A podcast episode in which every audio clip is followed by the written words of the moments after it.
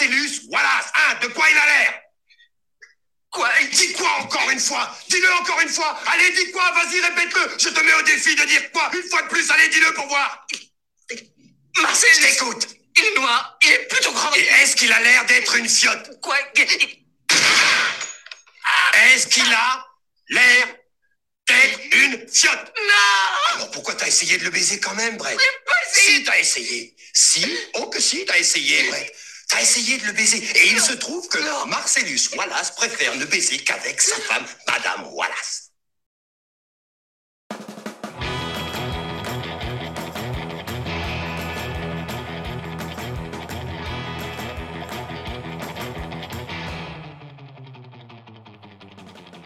Bienvenue, bienvenue, bienvenue. Hola, guten Tag. Comment on dit, comment on dit euh, bienvenue en, en allemand? C'est euh, du. Ah, Ah merde, il va falloir que je fasse euh, avec Thierry et tout. Bienvenue en allemand. Bienvenue en allemand. Je sais pas pourquoi j'ai envie de parler en allemand. Willkommen, Willkommen. Ah, Willkommen, bienvenue au cabaret, je sais pas. Willkommen. Willkommen, mein Frau, mein bitte. äh, Fräulein J'ai- J'avais vu ça dans la pub, euh, comment ça s'appelle euh, Eurostar, Ah ouais. où la meuf elle chante et dit bienvenue, welcome, welcome. Tu vois, puis après elle fait son petit laïus. euh. Mais je sais pas, de- génétiquement l'allem- l'allemand j'ai du mal à le retenir. Le truc que je sais qu'en allemand, tu sais, il faut faire. euh, attends, quand on fait le chiffre, enfin 3, tu fais comme ça. Sinon, quand c'est comme ça, là, tu te fais, Quand tu te fais comme ça, péter. tu te prends ouais, tu te fais mais- Voilà. tu te prends une balle. C'est marrant par les nazis. ouais. Attends, attends. Attends, il y a quelqu'un. je- Il y a encore quelqu'un qui est arrivé. Il y a un invité surprise. Ah ou ouais, c'est quoi une voix qui est pas habituelle. Ouais, c'est une voix qui est pas habituelle. Ouais, on a, on a, on a un invité là. Là, on, là, ouais, ouais, ouais, ouais, ouais. ouais, On a un invité. On peut dire ça. On peut dire ça. On peut dire ça. On peut dire ça. On... Alors, déjà, on vous avait dit, les gens, hein, que cette saison d'Actu Random, là, on n'était pas là, on, on rigolait pas. Tu vois, le, le podcast, il a juste un an. Juste un an. C'est ça. Il, il commence à ça. marcher, mais euh, j'ai envie de dire, comme notre invité, On il a pas le temps. direct. Il a pas le On temps. court direct. On est passé de assis à courir. Allez, Tu vois. à Usain Bolt. Et j'ai envie Voilà, de te dire. ça. Alors, ça. Jules, tu sais quoi, mec Yo. C'était c'était ton anniversaire dernièrement. Ouais, la semaine dernière, mon pote. C'est ton Vendredi. anniversaire. Alors déjà, joyeux anniversaire, gros. Merci, gros. Voilà. Et comme on sait que, anniversaire. Que, que tu es un très très très très gros fan de comics, Ah, laisse tomber. Laisse tomber. j'ai envie de dire, est-ce que notre invité, est-ce que, comme de par hasard, je sais pas comment on dit comme par hasard en allemand, est-ce que comme de par hasard, est-ce que ce serait pas justement le meilleur invité pour finir, pour clôturer ton, ton je vais dire ton, ton anniversaire en beauté, comme la reine d'Angleterre, tu sais quand elle fait 4 jours. Ah non, merde, mauvais exemple. Non, mais mec, Euh, mec, ok. C'est, c'est improbable. C'est improbable l'invité. C'est improbable. Tu sais, on, est, on se dit toujours des fois, c'est, il faut saisir une opportunité. Hmm. Tu vois, des fois, il y a des trucs qui se font et puis euh, voilà. Tu vois, bouteille à la mer, t'envoies un message, tu sais pas, tu te dis on sait jamais. Boum, réponse improbable. Tu dis non, le gars, il, va, il a reçu 1000 messages par jour et il, même pas il va lire mon, mon mail. Et Hmm. final, regarde, un mois plus tard, bam, Il est là, invité. sur Actu Random. Oh. Allez, on va, on va arrêter le, le suspense, on va tuer le suspense et tout. Mesdames et messieurs, franchement, on a le plaisir et l'honneur d'accueillir quelqu'un de Oui. amazing, beaucoup plus amazing que, que Peter Parker. amazing, amazing de chez Amazing, monsieur Amazing. Amazian. Bonjour, bonjour.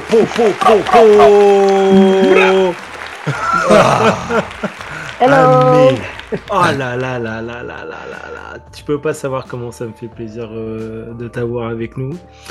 Euh, Merci de m'inviter. ah ouais, Ah, ouais, merci d'être passé. comme- Merci. Comme disait Dom, euh, alors c'est sûr que quand on est un peu comme moi, qu'on lit des comics, bon, c'est sûr, ça fait partie des noms que, que tu es obligé de connaître. Euh, moi, je, moi, je t'ai connu surtout par rapport euh, à la bombe atomique. Enfin, c'est mon avis perso. hein, qui, a, qui a été euh, Big Black Stain à Tatika. Pff, ça a été euh, vraiment euh, une claque.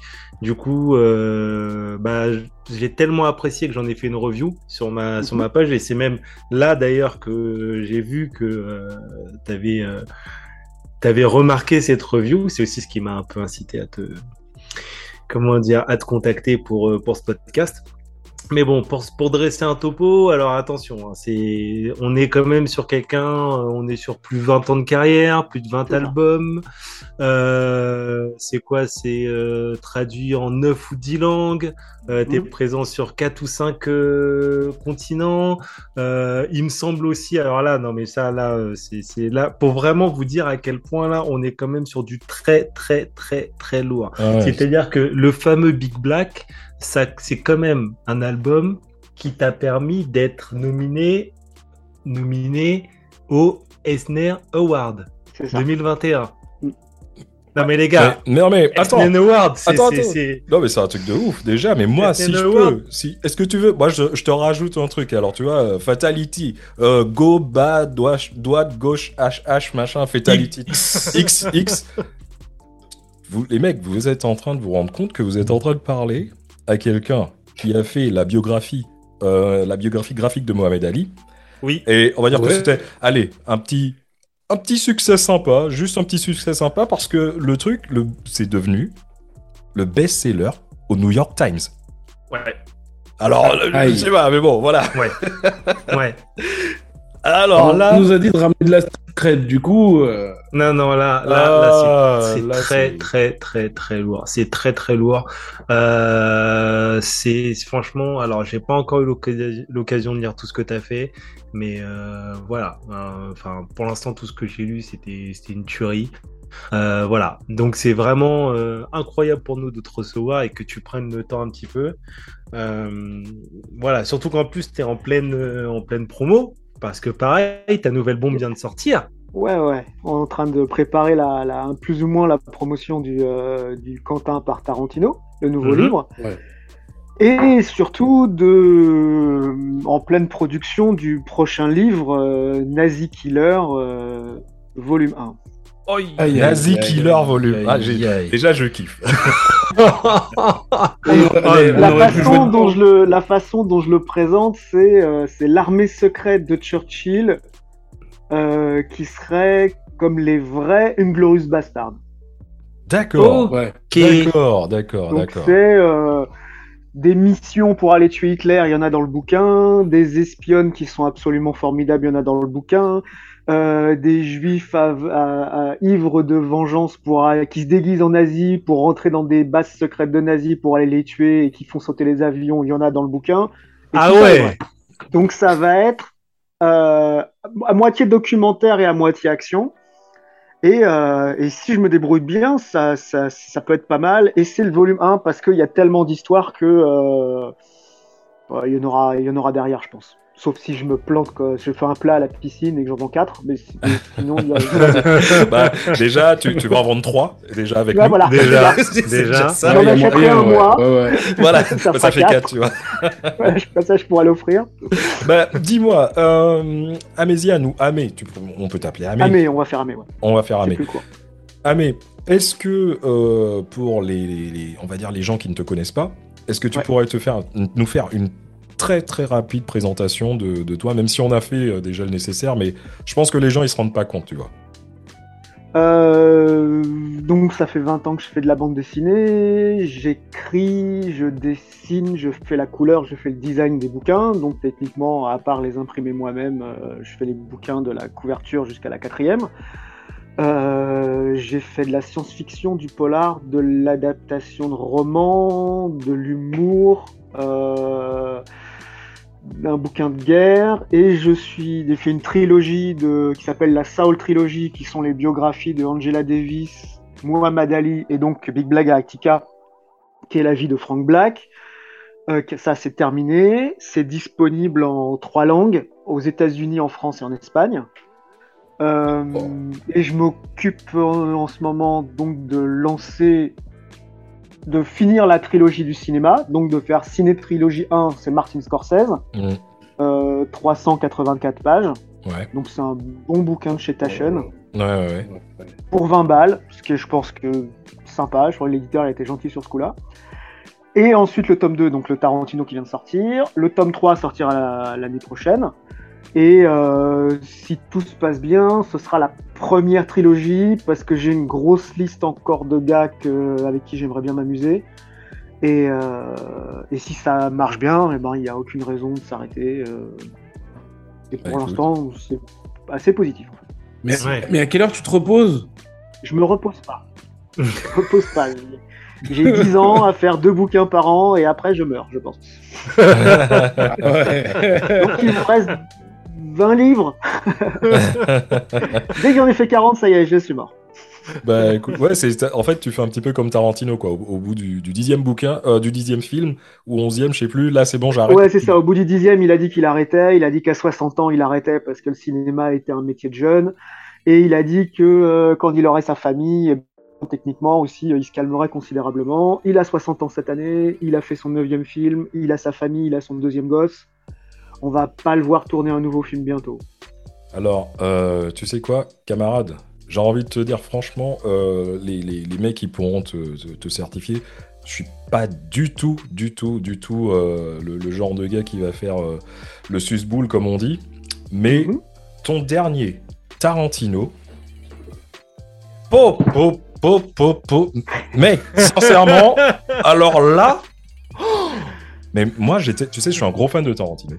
Mais Ouais. j'étais et j'étais persuadé que je savais pas mal de choses sur lui parce que le personnage en lui-même, c'est un, un mec qui est super charismatique et c'est c'est mon réalisateur préféré. Dirais même peut-être l'un de mes 10 êtres humains préférés. Mais je- le nombre de trucs que tu apprends dans ça, par rapport à lui, que je ne savais pas, alors que je pensais que j'étais j'étais un gros aficionados, mais c'est c'est un travail incroyable que tu as fait, mais vraiment incroyable. Oui, mais parce que moi, je suis un fan hardcore de Tarantino. Et du coup, j'ai, en tant que fan hardcore, je me suis dit, qu'est-ce que je vais pouvoir offrir aux gens comme moi, qui surkiffent Tarantino, qui ont lu les interviews, qui ont vu tous les films plein de fois, nanana et tout. Je leur dis, bah, je vais bosser, quoi. Je vais aller, je vais fouiller. Je vais purement, en un an, regarder toutes les vidéos de YouTube où il a marqué Tarantino, où il parle. Comme ça, en plus, j'ai des, tout un tas d'histoires qui sont racontées. Et dans euh, tous les podcasts que j'ai écoutés, et ben c'est là en fait où il raconte euh, les pitchs de ces histoires qu'il a pas tourné, machin tout ça et tout. Et du coup, j'en ai encore, euh, j'ai largement de quoi faire un, un autre Tarantino en fait. Avec tout ce que j'ai récupéré comme info, euh, là je pouvais pas faire un bouquin de 380 pages parce que sinon j'allais décéder avant les dix prochaines années. Ah, T'en as fait quand même 240. Hein. Ah voilà, donc je me suis dit, euh, est-ce qu'il y aura un volume de un jour? On ne sait pas, mais j'ai largement de quoi le remplir, puisqu'il y a tout un tas de trucs que j'ai coupés, faute de temps, parce que je voulais absolument euh, que tous les livres, tous les bouquins, de, enfin tous les films de Tarantino soient dans le livre. Hmm. Je parle de tout, sauf de Natural Born Killer évidemment, Hmm. qui est une scène coupée en fait. Que je mettrai, j'ai fait une double page sur Natural Born Killer que je mettrai sur le sur mon blog euh, comme une scène coupée parce que sur mon blog je fais les les bonus de DVD D'accord. Euh, quand D'accord. j'ai le temps. Donc du coup, euh, donc du coup, je m'amuse avec ça euh, et j'ai tout un tas encore de trucs à, à montrer euh, et c'est assez intéressant. Et du coup, je, en tant que fan hardcore, je, je, j'ai vu toutes les images en fait de Tarantino, tout, tout ce que tous les bouquins qui sont plus ou moins disponibles. J'ai essayé de foutre ma main là-dessus sur un an et regarder tout ça. Chacun est spécialiste dans sa niche. Et mon but était de complimenter ça, de dire qu'est-ce qui n'est pas montré, qu'est-ce qui n'a pas été vu. Et quand tout le monde raconte par exemple l'histoire de Tarantino, quand il était gamin, machin, tout ça et tout, moi ce que je peux faire, c'est que je peux le montrer, mais comme une bande dessinée, c'est-à-dire que moi je peux vous montrer sa mère et Tarantino, le jeune euh, Quentin Jérôme Zastoupil, en train de parler avec sa mère Ouais. et, et avoir des dialogues. Évidemment, les dialogues sont écrits par moi, parce que personne n'était là pour répéter les conneries qu'il racontait à sa mère. Ouais. Mais après, pendant un an, avoir écouté Tarantino tous les jours, Ouais. j'essaye de choper des tics de langage. Et comme j'avais fait pour Scorsese, où j'avais fait aussi à la première personne, j'essaye de recréer tout ça et de créer des séquences qui sont euh, du biopic, la biographie picturalisée, donc du coup, euh, avec un petit peu de création euh, de dialogue et de mise en scène et de choses comme ça. Mais toute la recherche, c'est euh, comme une biographie classique euh, historique, quoi, comme ce que j'ai l'habitude de faire sur les autres livres. Quoi. C'est génial. Et évidemment, à force de faire des recherches, j'ai trouvé des trucs que même moi, je ne savais pas. Ouais. Donc. Bah oui. Ouais, forcément. Quand tu creuses. euh, Non, c'est clair. Et tu sais quoi, j'ai envie de dire, même si. euh, je vais prendre l'exemple à, la- à la maison. Ma, ma, ma, ma- ma- ma chère et tendre euh, n'aime pas Tarantino. Elle n'aime pas les films de Mhm. Tarantino parce qu'elle trouve que c'est c'est oppressant, etc. Même elle, j'ai, euh, quand j'ai commencé à lire le bouquin, elle m'a dit, Mhm. parce qu'elle regardait à côté, euh, Mhm. voilà, et elle me disait, ça donne vraiment envie de s'intéresser. Et euh, je pense que t'as pas oublié, t'es pas obligé d'être d'être un fan de Tarantino pour kiffer ce, ce graphic novel, quoi. Oui, alors quand je fais les, les, les, les bouquins maintenant, moi j'ai un gamin de 15 ans en fait. Et, euh, et évidemment, quand tu discutes avec un gamin de 15 ans, euh, même si on essaye de l'éduquer culturellement, eh ben, il n'a pas l'âge pour euh, regarder les films Tarantino, il n'a pas l'âge pour regarder les films de Scorsese, comme ça et tout. Donc il il l'avait pas là, quand je, l'ai- quand je l'ai fait. Donc du coup, je me dis, un jour mon gosse il va lire ce livre. Et il aura pas vu tous les bouquins, tous les films. Donc du coup, il faut que je fasse ce bouquin pour que lui puisse comprendre ce qui se passe, que ça lui donne envie de voir les films, et en même temps de rajouter suffisamment de détails pour que les gens comme toi qui eux s'y connaissent puissent aussi avoir du plaisir. Donc Hmm. mon truc, c'est de mettre trois niveaux de lecture dans chaque livre. Le public qui n'y connaît rien, qui va découvrir, le public qui est fan mais qui a pas creusé, qui a vu un Tarantino à la- au cinéma à chaque fois et qui les a pas revus 50 fois, et les mecs et les nanas qui les ont vus 50 fois, comme nous, et eux, il faut leur donner du précis et, du, et de l'inédit. Pour les autres, il faut les amener discrètement vers ça, et tout le monde me dit quand ils ont fini le livre, j'ai envie de me faire plein de Tarantino. Eh ben, non seulement c'est le but, mais en plus, dans les crédits, parce que la, la quatrième de couverture, c'est une fausse jaquette de DVD, il y a des petits crédits à la fin, et dans le crédit, il y a marqué euh, Je ne suis pas responsable, si vous voulez vous battez une dizaine de, de films de Tarantino d'un coup. Euh, et ben, normalement, c'est le but. D'accord. Et Si j'ai fait le bouquin et que t'as pas envie de mater du Tarantino, c'est que je me suis flasqué comme une bouse. Non, non, c'est pour le coup, c'est vraiment un, un livre tout public. Voilà, c'est tu C'est un un peu tout le monde là-dedans. Voilà. Ouais, tout public. Et en plus, j'ai euh, même fait en sorte de garder le langage fleuri de Tarantino, mais j'ai euh, censuré les fucks. J'ai mis un espèce de bip, une espèce de barre noire comme il utilise pour masquer le nom de, The Bride dans, dans, Kill Bill. Et du coup, euh, j'ai j'ai masqué une bonne partie des fucks et du N-word parce que, un, je ne voulais pas le prononcer, je ne voulais pas l'écrire, je ne voulais pas qu'il soit écrit, mais il devait être dans les dialogues parce que il y a même un chapitre qui s'appelle N-word. Hmm. Et c'était Mhm. important pour parler de ça pour, euh, pour Django. Ce qui est dit par, euh, vocalement est complètement différent quand c'est écrit. Et, et, et transcrire par exemple des dialogues de Tarantino in extenso, c'est waouh. Ça doit être compliqué. Ouais. C'est compliqué, mais surtout quand tu lis, t'as quand même un peu les yeux qui frisent. Au bout d'un moment, tu fais waouh, waouh. Ouais, Ah ouais, quand même. clair. hein.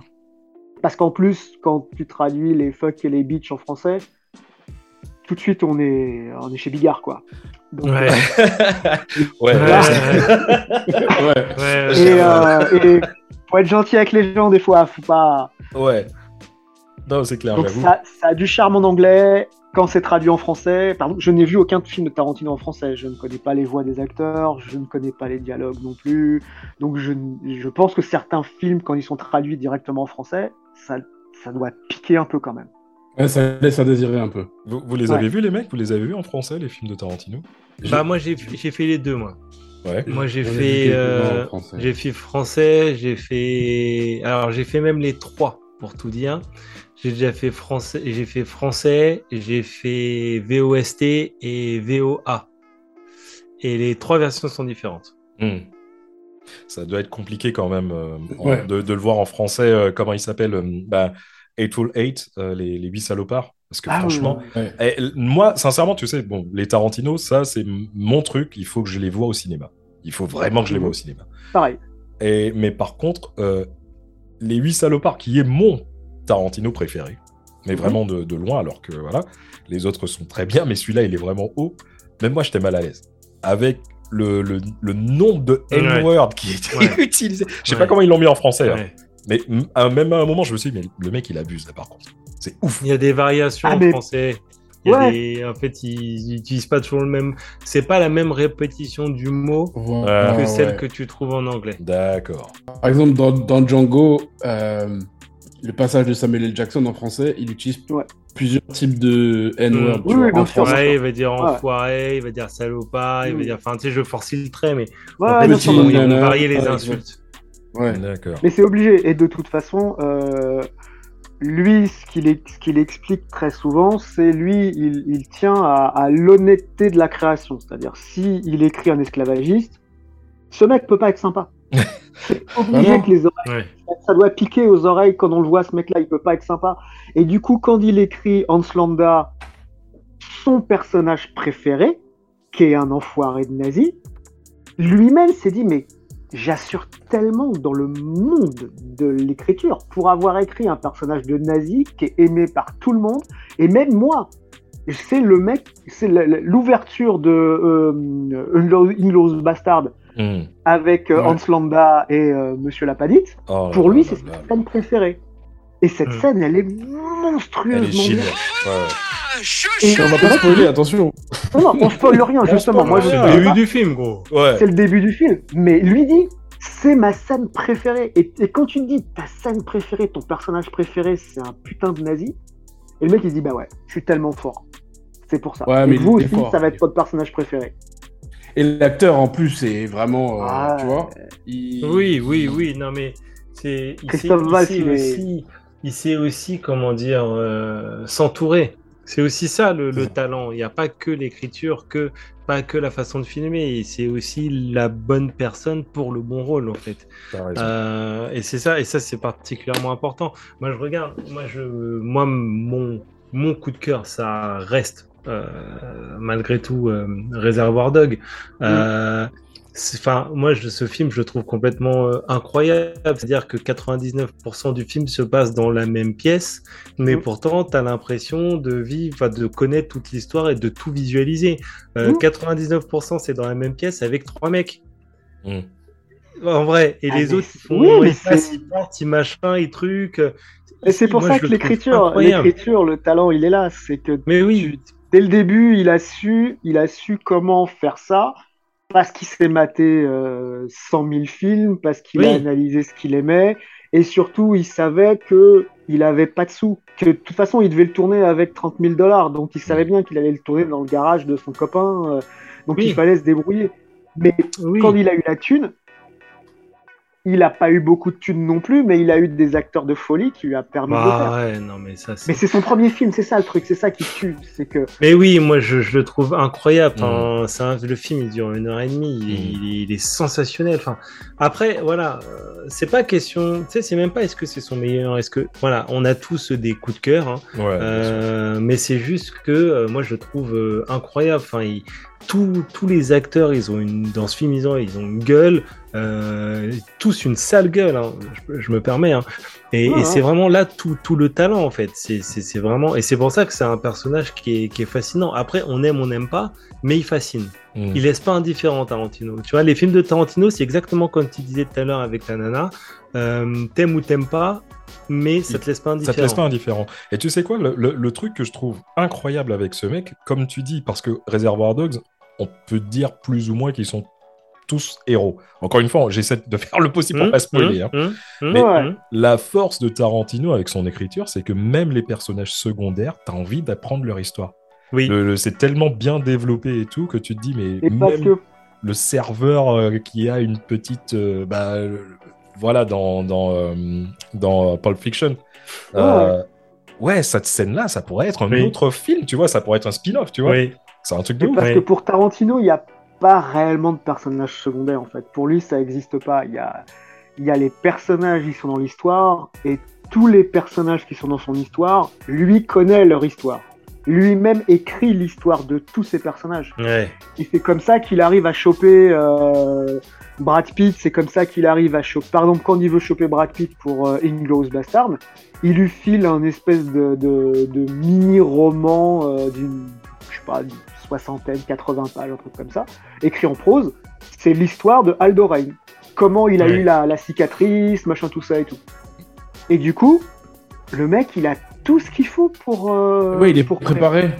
Il est préparé, il, a, il a toute la backstory, il connaît tout, il connaît son personnage par cœur. Déjà, du coup, il emmerde moins Tarantino sur le tournage pour dire oui, mais mon personnage, euh, Hmm. est-ce qu'il mange ses pattes comme ça et tout. Le mec, il sait tout, c'est écrit dans, dans le truc. Et, et, et du coup, tu sais ce que ton personnage peut fermer sa gueule pendant le film parce que toi, tu sais ce que tu dois faire passer. Hmm. Parce que tu parce que es au courant. C'est ça. C'est ça. c'est Ce mec est. Je suis désolé, moi, je, je, je me serais pris la tête. euh, Enfin, il est vraiment bon. Je- pour moi, c'est Ok. un de mes réalisateurs préférés. Je l'ai fait juste après Scorsese. Pour moi, a un sens. Non, Parce que les deux, c'est les deux. Dans l'industrie actuelle du cinéma, c'est les deux universités du cinéma sur pattes, quoi.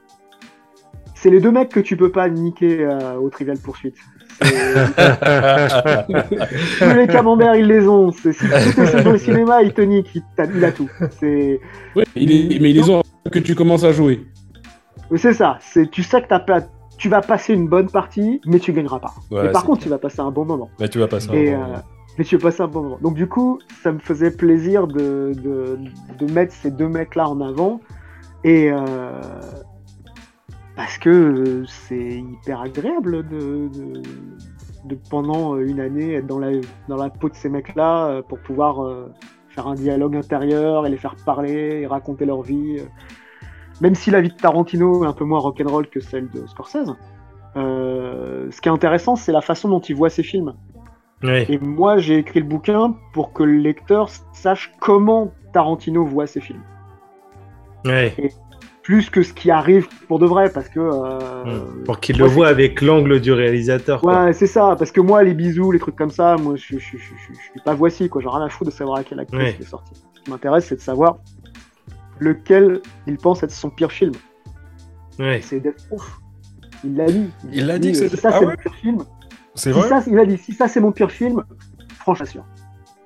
Mais il le fait. Il dit Parce que le- Ouais, parce que j'allais dire, euh, Death Proof, il, il a eu une. euh, comment il s'appelle en français, Death Proof Euh, Euh, Boulevard de la mort. Ouais, Boulevard, Boulevard de de la mort, voilà, c'est ça. Et euh, Death Proof, il y a eu énormément de mauvaises critiques euh, par rapport à, à- à ce film. Mais moi, j'ai j'ai trouvé super génial. hein. Surtout euh, bah, quand ça switch euh, carrément. En fait, c'est voilà, moi, quoi. je, je trouve que c'est, je trouve que euh, niveau histoire et tout, il est peut-être un peu en dessous, mais techniquement, Oh, oh, oh, non, mais mec, oh, les Mais plans, les chants qu'il les chants qu'il qu'il sort et tout. Non, laisse Non, tomber. mais- Rien que les cascades, les- les- le fait d'avoir Zoé, euh, Mmh, Zoé ouais. Bell sur la bagnole, les mecs qui sont Ouais. à 90 km/h, Ouais, ouais. avec Zoé Bell, c'est pas un écran bleu, ils Ouais. sont vraiment sur la Ford, sur la Dodge et euh, le Charger, et ils foncent à 90 km/h. Si la bagnole, il y a un caillou, n'importe quoi. c'est terminé. Mais ça a fait, ça a fait. Alors, je vais pas dire exposer sa carrière parce qu'elle elle pesait déjà dans le game lourd euh, cette nana-là avant le mais film. personne ne le savait. Mais, mais voilà, ça a fait exploser enfin, son visage, on va dire. Oui, c'est C'est-à-dire que grâce à ça, elle a réussi à faire des films où on la voyait. Mmh. Oui, c'est ça, où elle pouvait. Elle, elle, elle a fait un. Je crois que le, le premier truc qu'elle a tourné en tant que personnage principal, c'était euh, un film qui a été écrit par euh, Ed Brubaker ou un truc comme ça, qui était adapté d'un- d'un- d'une histoire écrite par Ed Brubaker. Et euh, mais quand tu es la cascadeuse et la doublure de Uma Thurman, même de dos, faut être un peu gaulé. Donc du coup, tu sais qu'elle peut être actrice. Il suffit juste qu'elle zozote pas et qu'elle sache jouer de la comédie. Mais cette nana-là, il- à force d'être avec elle, il savait que c'était une personnalité, qu'il était capable. euh, Là, elle joue son rôle en fait. Ouais. Oui, c'est ça. L'avantage, Ouais, l'avantage, c'est qu'elle joue son rôle, mais dans d'autres films, elle joue des rôles de plus de composition, même s'il y a de l'action. Et elle est, elle est bonne actrice aussi. Donc c'est ça qui est intéressant, c'est qu'il donne aussi euh, de la chance. Oui, oui. Et Rosario Oui, Dawson aussi. hein. Rosario Dawson, dedans, elle déchire. hein. Non, Oui, mais c'est ça, et c'est et non. c'est ça, et c'est et c'est pour ça, c'est ça qui était intéressant dans ta dans, dans l'approche que que t'as. Mais là, parce qu'on parle de, de Tarantino, de Scorsese, mais euh, l'approche que t'as sur l'analyse de, de de tes personnages, parce que euh, comme on dit, avant que tu fasses la trilogie sur le cinéma, enfin pour l'instant qui est en cours du coup, Ouais, ouais. c'est euh, il y a eu cette trilogie que t'appelles toi Soul, c'est ça? ça. Va. Euh, et c'est pareil, enfin, je veux dire, Mohamed Ali, bon, Euh, comme disait Dom, je pensais peser quand même euh, dans le game. Bon, finalement, euh, on s'aperçoit que quand tu dis que bah, je pèse pas tant que ça. Euh, Big Black, je connaissais l'histoire, mais alors moi été retourné par le bouquin, il m'a retourné. Miss Davis, il est dans ma, dans ma pile à lire, donc je peux pas encore en parler. Mais, mais c'est vrai que c'est cette approche vraiment particulière, c'est l'angle vraiment. Parce que comme tu disais tout à l'heure, tu fais aussi du polar, de la SF, etc., etc. Mais euh, dès que tu t'attaques sur euh, un biopic, Mhm. Ouais. c'est incroyable le boulot de recherche qui est fait derrière. Et quand tu dis un an dans la vie de quelqu'un pour en sortir le bouquin, ça m'étonne pas. Ça m'étonne pas. Mais est-ce que du coup, euh, par rapport à ça, par rapport donc pour l'instant les, les cinq là qu'on a connaît, est-ce que tu as eu Mhm. l'occasion du coup de- de- d'être en contact avec eux, de les rencontrer, d'échanger avec Alors eux? pour, euh, pour Attica, c'était encore plus spécial parce que Attica. Ouais, j'ai euh, vu comment ça pas- s'est passé. Moi, je, je sais comment Ouais, ça s'est passé. vois, je vais raconter pour les gens qui savent pas. C'est passé exactement. Tu peux le raconter déjà ou? Non, non, vas-y, raconte, vas-y, vas-y, raconte, euh, raconte. attends, Du lui, il est arrivé la même chose, la même chose qu'avec toi. C'est-à-dire que j'ai reçu, euh, il y a quelqu'un qui m'a contacté, quelqu'un que je connaissais pas, qui me disait tiens, euh, j'aimerais bien faire quelque chose avec vous, et tout. Toi, c'est un podcast. Et, et lui me disait, je suis scénariste, j'ai une histoire à vous proposer. Et là, généralement, quand tu es auteur de bande dessinée, c'est un peu le truc, tu dis ah merde, ah, qu'est-ce qui, se- non, tu crois pas que le truc va être bien, parce que Hmm. ceux qu'on t'a proposé d'avant sont pas bien. Donc techniquement, tu dis ah bon, et t'as envie, t'as envie d'être poli parce que le mec il a fait, la- il a, il a, il a fait l'effort de venir te voir. Donc tu, tu Hmm. dis envoie-moi ton scénario. Et son truc se passe dans les années 70, donc en 71, et c'est l'histoire d'Attica. Et moi, la blague que je faisais avec tous mes amis pendant des années, c'est que je disais bon, euh, là j'ai dessiné euh, une trentaine de personnes dans ce bouquin-là, mais c'est pas comme si je dessinais une révolte dans une prison. Et là, le mec me demande de dessiner une révolte dans une prison. Et je fais ah ton scénario il a intérêt à être bon hein, parce que Ah ouais, c'est pas n'importe laquelle en plus. Hein. voilà, je sais pas du tout comment faire ça, quoi. Je suis pas Goff Darrow, donc je peux pas le faire, moi. Et du coup, je lis son truc, et c'est exceptionnel. C'est l'un des meilleurs scénarios que j'ai lu. Il y a, je commence, j'ai mon petit stylo rouge pour commencer à noter là où ça va pas, machin, tout ça et tout. Je lis dix premières pages, je prends mon stylo, je le jette, je fais, putain, ça déchire. Si c'est comme ça jusqu'à la fin, ça va être très bon. Je le lis d'un coup. Dès que je le pose, je fais un dessin qui est dans le bouquin. C'est le, le portrait de, de Frank Black à la fin du bouquin en noir et blanc. Je lui envoie en lui disant euh, Ben, moi, c'est bon. Hein. Moi, euh, Jared, euh, on y va, on fonce, quoi. Et, euh, et on a bossé pendant deux ans et demi parce que je faisais d'autres trucs en même temps. Je bossais, en- je faisais euh, plusieurs livres et euh, j'écris voilà ce, ce portrait-là. Et je travaillais justement sur Miss Davis en même temps que je travaillais sur Attica. Et ce qui est drôle, c'est que Angela Davis, elle est aussi dans, dans Attica, à la Oui. fin du bouquin. Oui. Et il y a aussi George Jackson, donc le Soledad Brother, qui, est, euh, qui était proche de Angela Davis. C'est le jour où il, a- il s'est évadé de prison, il a été tué par les gardes. C'est une nouvelle qui a choqué les détenus à Attica et ça a déclenché la, la- la- la- la- Les le soulèvement. Ouais. Donc du coup, les deux bouquins, je les, je les ai travaillés en même temps, le style est relativement similaire, et pour moi, c'était évident que c'était des, des compagnons, en fait, euh, l'un et l'autre, et d'ailleurs, ils sont sortis euh, en 2020, euh, l'année Mm. du Covid, à un mois d'écart, quoi. Et un aux États-Unis, un en France, et après, ils, ils sont croisés, parce que là, on est en train de préparer la version américaine qui sera chez Fantagraphics l'année prochaine, Mhm. donc, on- on- pour Miss Davis, donc on est bien content. Et voilà, bah, pour, euh, franchement, le poster derrière toi. Donc, du coup, ça veut dire que c'est un de tes préférés. C'est un de mes préférés. Le poster que j'ai là, je sais pas si on le voit bien, donc on- j'ai euh, euh, Mohamed Ali. Et Mm. au-dessus, là, le, Attika. le poster Ouais. que j'ai fait d'Attika, qui est une parodie, enfin un hommage à, à Luke Cage. Et là, on a Ouais. le, le, le poster, le grand poster Ouais. que j'ai fait spécialement euh, parce qu'on devait faire un disque normalement, un double EP, qui, un double LP qui s'ouvrait en fait à l'ancienne. Et, il y a- et quand on ouvrait le, book, le, le disque en entier, il y avait un immense dessin à l'intérieur qui faisait 60 cm de haut. Et donc j'ai fait euh, l'image la plus compliquée que je pouvais faire euh, à l'époque. Et euh, qui est l'une de mes images préférées. Et du coup, maintenant, j'ai. Et maintenant, je vends des posters, des trucs comme ça et tout. Et je me les suis collé au mur parce que. euh, Parce que tu je kiffes. suis content de me dire, euh, voilà, Ouais. putain, j'ai fait ça. Je sais pas si je saurais le refaire, hein, mais putain, j'ai fait ça. Voilà. Ouais, cool. Et je pense que Attica, c'est mon. Graphiquement, c'est mon meilleur livre en fait. Il est incroyable. C'est quand je le relis, ah, en- et comme ça fait tellement longtemps maintenant, je le lis comme quelqu'un qui de l'extérieur en fait. Et quand je relis des pages, je me dis putain, j'ai fait ça. Il est incroyable. Je me rappelle même plus comment je souviens les ai fait. Je me Ouais, souviens même plus comment je les ai fait. Franchement, Et je me dis, mais- Waouh. Ah, Franchement, je comprends la nomination. euh. Alors, je vous rappelle quand même, hein, le Eisner Award, euh, pour ceux qui connaissent pas, c'est l'équivalent de- d'une nomination aux, aux Oscars. hein. Ok, le Eisner, eh, Eis- Eisner Award, pardon. Alors, en gros, ça vient de Eisner, qui est considéré comme un des papas du, du comic book. Et si vous voulez, il n'y a rien qui pèse plus comme récompense dans le monde du comics. Rien. Non. C'est pas Hugh Hefner, hein, on est d'accord. Non, non, non, Eisner. c'est Will Eisner. Bon, on fait une petite pause. On fait une petite pause pub, les gens, et on revient tout de suite. Yo la famille, juste 30 secondes pour une petite coupure pub. Les gens qui me connaissent savent que je suis pas un gros mangeur. Par contre, ces mêmes personnes te diront que je kiffe ce qui est de qualité. Donc si je prends mon temps pour te parler d'un resto, c'est qu'il vaut le coup. Le Resto Burger Thésée Mayassi, 23 avenue René Coty, au Havre, c'est de la balle. La viande est d'origine française. Le fromage provient de producteurs locaux et le pain est fait par le chef lui-même. Oui, monsieur.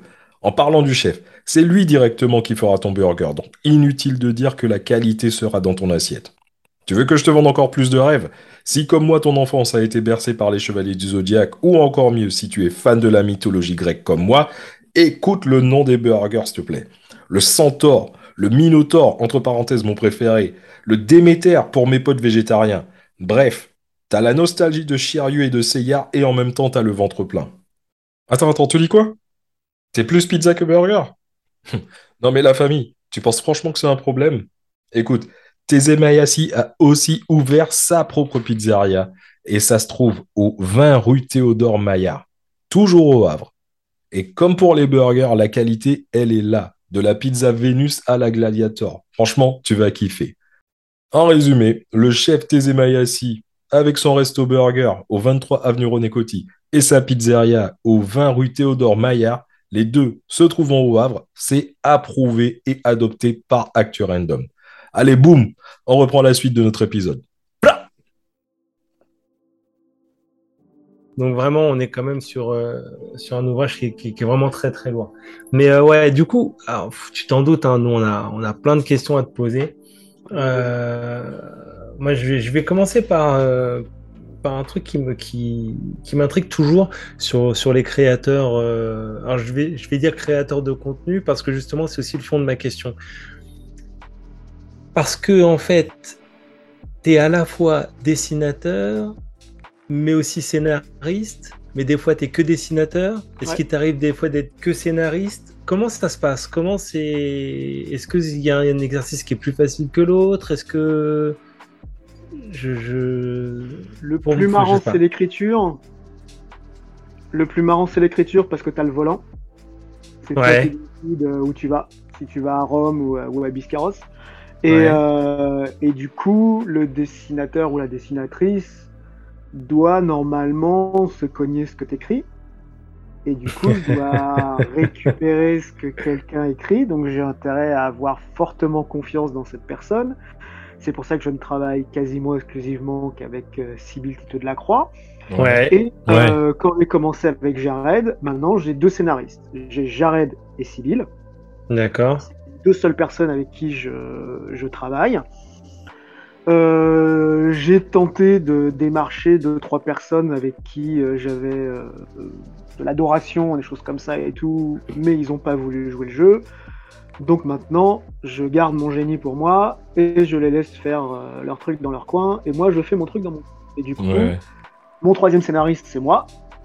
Et j'écris euh, des histoires qui sont moins bien écrites que celles de Sybille et Jared, parce que eux euh, Oh. font des trucs vachement plus littéraires et, et vachement plus high level au niveau de l'écriture. Mais mm, moi, j'écris quelque chose qui va pouvoir convenir à mon dessin et, euh, et je, Facilement, quoi. voilà, je sais exact, enfin, je boxe dans ma catégorie. Je sais que je sais ce que je peux faire dans ma catégorie et du coup, je vais pas plus haut, je vais pas plus bas, je et, euh, et je peux m'adapter et je sais que ce que je vais écrire rendra bien en image. Parce Tu le que visualises je- quasiment voilà. déjà, quoi. Voilà. Et quand ça fonctionne pas, je, voilà, je, je refais en fait. Quand ça, quand ça marche pas, je corrige tout de suite. C'est la raison pour laquelle tu as, monté euh, The Room Studio. C'est pour qu'il y ait un ensemble de personnes, parce que d'après ce que j'ai compris, The Room Studio, c'est un, euh, un collectif, hein, on peut dire ça Ouais. comme ça. C'était ça au début, ouais. C'était ça au début. Euh, Avec Sibyl, tu parlais de Sibyl, et je crois Trouba. Ouais. Et, euh, et justement, vous aviez décidé de faire un truc un peu style à la Tarantino, encore une fois, hein, bande à part, et, euh, et monter un truc. euh, Oui, voilà c'est- quoi. au, dé- au début, tu veux toujours euh, essayer de dire euh, on va on va y aller en groupe, quoi. C'est euh, euh, je vais pas citer de nom, mais j'ai vu tout un tas d'auteurs qui ont réussi à, à fonctionner, à marcher parce que euh, il y avait deux mecs qui étaient bons dans la bande de 5 et ces mecs-là ont tiré les trois boulets derrière et tout le monde a eu une Mm. carrière. Et euh, et moi, je m'étais dit, bah, on va faire ça, on va se réunir avec un maximum de gens et, se présenter comme une équipe et, euh, pouvoir euh, travailler sur les bouquins des autres et machin, interagir et c'est vachement mieux et tout. Sauf que personne n'a réellement voulu jouer le jeu. Et euh, quand j'ai commencé à écrire des trucs, et Sybille avait aussi tout un tas de scénarios qu'elle voulait proposer à des dessinateurs et dessinatrices, personne n'en a voulu en fait. Et à Ouais. l'époque, on était signé chez Dargo, donc on proposait quand même à des gens qui avaient quasiment rien fait de leur dire Viens chez nous, on t'amène chez Dargo. Et Ouais. personne a mordu à, à l'hameçon, machin, tout ça et tout. Donc au bout d'un moment, on leur a fait bah, écoutez les gars, euh, mangez votre pain, et puis nous, on va faire notre truc de, nos côtés, de, de notre côté. Donc après, on a tracé, on n'a plus cherché d'autres collaborations, et bizarrement, ça a mieux marché en fait, parce que Ah on ouais. était plus léger, donc un on best-seller. plus mo- voilà, on était plus mobile, on, on faisait un peu les snipers et on avançait et on faisait notre truc dans notre coin. Maintenant, on est euh, sur notre euh, chemin, sur le côté, vraiment sur le côté. On fait notre truc à nous. Moi, je fais deux bouquins par an. Je fais les bouquins que je veux. J'ai trouvé l'éditeur qui a confiance en moi. J'ai confiance en lui. Ça se passe bien. Il vend mes livres. Il aime bien ce que je fais. Il arrive à les vendre en plus à l'international. J'ai des traductions, des trucs comme ça et tout. Moi, c'est bon. Moi, je. Cool. Voilà, j'ai trouvé ma ligne. Et moi, ce que j'ai cherché pendant des années, c'était une relation comme ça avec un éditeur où tu peux faire ta carrière chez lui. Tu lui proposes des trucs. Et puis, ça- t'avances comme ça. Et puis, tout le monde profite, en fait. J'aime bien ta transition parce que en fait, en fait, t'es déjà, tu, tu nous prémâches le travail en fait. Moi, je suis bien. Je continue à boire mon verre tranquille. D'ailleurs, euh, en parlant de verre, Eh Ben oui, la parlant de une verre. tradition. Qu'est-ce que ça boit? Qu'est-ce que ça boit, le lamé Non, non, Oh, ouais, bah ouais, mais là, tout de suite. Lamé, la mé d'une manière générale. mé boit quoi? La mé boit quoi lamé, il est à l'eau, là. Le D'accord. il est à l'eau. Ça compte. Et, euh, et en journée, il est au jus de pomme. Ok, D'accord. ok. Ça compte. Euh, parce que euh, lamé, il a pas besoin de, de plus de, de- de- d'excitant pour. euh, il peut se chauffer très vite, en fait, tout seul comme un grand. Non, mais Voilà. et Jules, imagine lamé justement. Euh, parce que c'est, moi je vais dire, c'est c'est très bien hein, que tu que tu carbures au jus de pomme. Mais j'ai envie de dire, heureusement que tu carbures au jus de pomme, mon ami, parce que quand tu fais clan Ouais. et euh, Ah, que, euh, que tu écris euh, que, que tu fais ça au jus de pomme, j'aurais pas, j'ai envie, ça, ça rend si tu fais du, si, si tu prenais du sale, je sais pas. hein. Mais euh, entre parenthèses, magnifique. Ce, ce truc là, il est, ce, ce On clan- va, on va en on va parler. en parler. On va en parler après. On va en parler. Clan, c'est encore. Là, Clan, il y a encore. Il y a, il y a- On va en parler. Mais t'as vu, t'inquiète, Actu Random, ça, on, on rigole pas, nous on connaît les. On va les- en parler. quoi. Ouais. T'as vu, hein Mais, et connais y a, franchement, Clan, il y a, il y a, y a- Voilà, on en parlera. On va en parler, on va en et parler. toi, toi, Smokey, tu Chaque chose en son temps. Euh, on m'a offert ça pour mon anniversaire Ouh. euh, samedi. Bah, que ça, ça, donne l'anniversaire de Jules, mais ça donne pas le mien. Ah, Oui, mais c'est c'était ton c'est anniversaire, vrai, c'est- vrai, c'est pas fair play. Ouais, désolé, je suis désolé, désolé. Eh ben, joyeux anniversaire à toi aussi. Merci, merci. Je finis les fonds de cuve. Voilà. Clément, euh, vieux. Ouais. Dom, t'es sur quoi? Bah écoute, moi, euh, justement, en... par rapport à notre invité et par rapport euh, au fait que on reçoit un fan de Tarantino comme moi, bah t'as vu, je me suis habillé en réservoir dog. Ouais, j'ai bien vu. T'as vu? Bah, T'avais remarqué. oui, oui. et et, euh, bah, je, je me suis dit que je fais que de l'américain. Euh, je suis. euh, j'ai de la Bud. D'accord. Et puis, bah, encore une fois, j'ai toujours ma, bouteille de, de bourbon que j'arrive pas à finir. Voilà, Ah ouais. voilà. Et puis, j'ai cherché des cigarettes Red Apple, mais j'ai pas trouvé. Ah ouais, ça n'existe pas. Tu peux nous dire ce que t'as mangé ce midi aussi, non? Ah oui, hé, Amé, tu vas être fier de moi. Ce- parce que j'ai montré au mec, tu vois, moi, c'est acteur studio. hein. Quand je fais un podcast, je suis à fond. Euh, Ouais, elle est dedans. Je suis dedans. Et je me suis fait un Royal with Cheese aujourd'hui. Voilà. Comprendront. Ceux qui comprendront, comprendront. Voilà. Ouais, c'est ça. Pas de maillot du coup dans les frites. Non. Ah non, t'es pas Amsterdam. On n'est pas Amsterdam. Ça aussi, on va en parler tout à l'heure. On va en parler tout à l'heure. Non, t'es- t'es- justement, c'est ton anniversaire, gars. Euh, C'était ton anniversaire, je suis désolé, j'ai oublié de Ouais, te dire. Joyeux ouais. anniversaire, cochon. Ouais, Euh, ouais. Ouais, anniversaire gros. Est-ce que. Alors, euh, Amé, pour Mais que attends, parce que comme on disait justement, l'histoire de l'éditeur, l'idée de l'éditeur, Ouais. Hmm. parce que euh, moi je voulais partir sur ce truc-là. Euh, c'est, ça doit être une galère, l'éditeur, parce que moi je vois, euh, comme je t'ai dit, bon j'aime bien les comics, j'en ai deux trois, et, euh, et souvent euh, les auteurs, je vois. Ils, ils sont souvent derrière toi. Ouais, ouais. si c'est un poster, c'est un poster. Il y, a- de quoi faire. C'est Ouais. comme dans la bibliothèque chinoise en fait, c'est pas des vrais livres. C'est- une photo, c'est ça. Le truc, c'est que on a l'impression que c'est une galère les éditeurs pour vous. Parce que j'ai l'impression que ça change tout le temps. Euh, c'est bizarre. Mais non, parce que c'est euh, comme si tu dis euh, les, les relations hommes-femmes, franchement, c'est une galère, les femmes, c'est l'ennemi, machin, tout ça et tout. Non, mais moi je connais des mecs qui changent tout le temps. Oui, mais tu ne considères pas que c'est l'ennemi, justement. Tu cherches toujours euh, la- la- l'aventure qui sera le plus. Et pour nous, auteurs, l'éditeur, c'est pas, c'est la galère quand ça se passe mal. Quand Ouais. tu tombes sur, sur un psycho, ça se passe mal. Mais quand ça se passe bien, t'es au top de la joie parce que déjà, t'arrives chez, chez des gens euh, au début de la relation, t'accueilles bien, tu, tu sens la love et tout. Il y a des gens Ouais. qui te respectent. euh, ils te permettent de faire des trucs que les autres te permettaient pas parce qu'ils ont confiance en toi et qu'ils ont envie Ouais, au début, quoi. Et moi, j'ai toujours été un peu spécial dans les bouquins que je faisais. Donc, en fait, je fais partie des 10% recherche et développement de chaque boîte. Dès qu'ils ont un peu de thunes et qu'ils se disent, ça y est, on a, quand j'étais chez Lombard, par exemple, ils avaient rentré de la thune avec euh, les Schtroumpfs et avec, euh, et avec Torgal. Et ils voulaient ouais, ouvrir, ouais. l'éditeur voulait ouvrir à, euh, à, à un peu plus de comics. Ils avaient même commencé à, à oui, faire parce comme on qu'ils ont appelle- fait, C'est ça. ils ont fait, euh, ils ont fait Freak Angel que j'ai là, là. Oui, oui, c'est ça. C'est ça. C'est eux qui avaient fait Freak ça. Angel. Ouais, ouais, c'est eux qui, qui. Et, qui euh, et du coup, ils avaient- ils avaient- C'est improbable. ils voulaient ouvrir, en fait, ils avaient commencé à travailler un peu, avec, ils voulaient travailler avec des auteurs euh, américains, ils avaient même commencé un petit peu. Et, euh, et moi, je suis arrivé là-dedans, j'ai envoyé euh, Bagman à l'éditeur, Mmh, le polar que j'avais fait, et, et, et du coup, on s'est tout de suite bien entendu. Alors, Bagman, c'était bien, c'est que j'avais considéré que ce bouquin devait être normalement mon le bélier pour enfoncer les portes, quoi. Le truc, Ouais. normalement, c'était censé la carte de visite qui montrait tout ce que je savais faire. Et Ouais. euh, j'étais censé, même si j'en vendais pas en France, je me prenais un stock et je commençais à les distribuer partout pour avoir du taf. Ce que j'ai fait un petit peu, ça a marché au Lombard. Et du coup, euh, on a parlé de plusieurs projets. Et quand j'ai parlé de clan, ils ont dit, bah tiens, on va faire ça.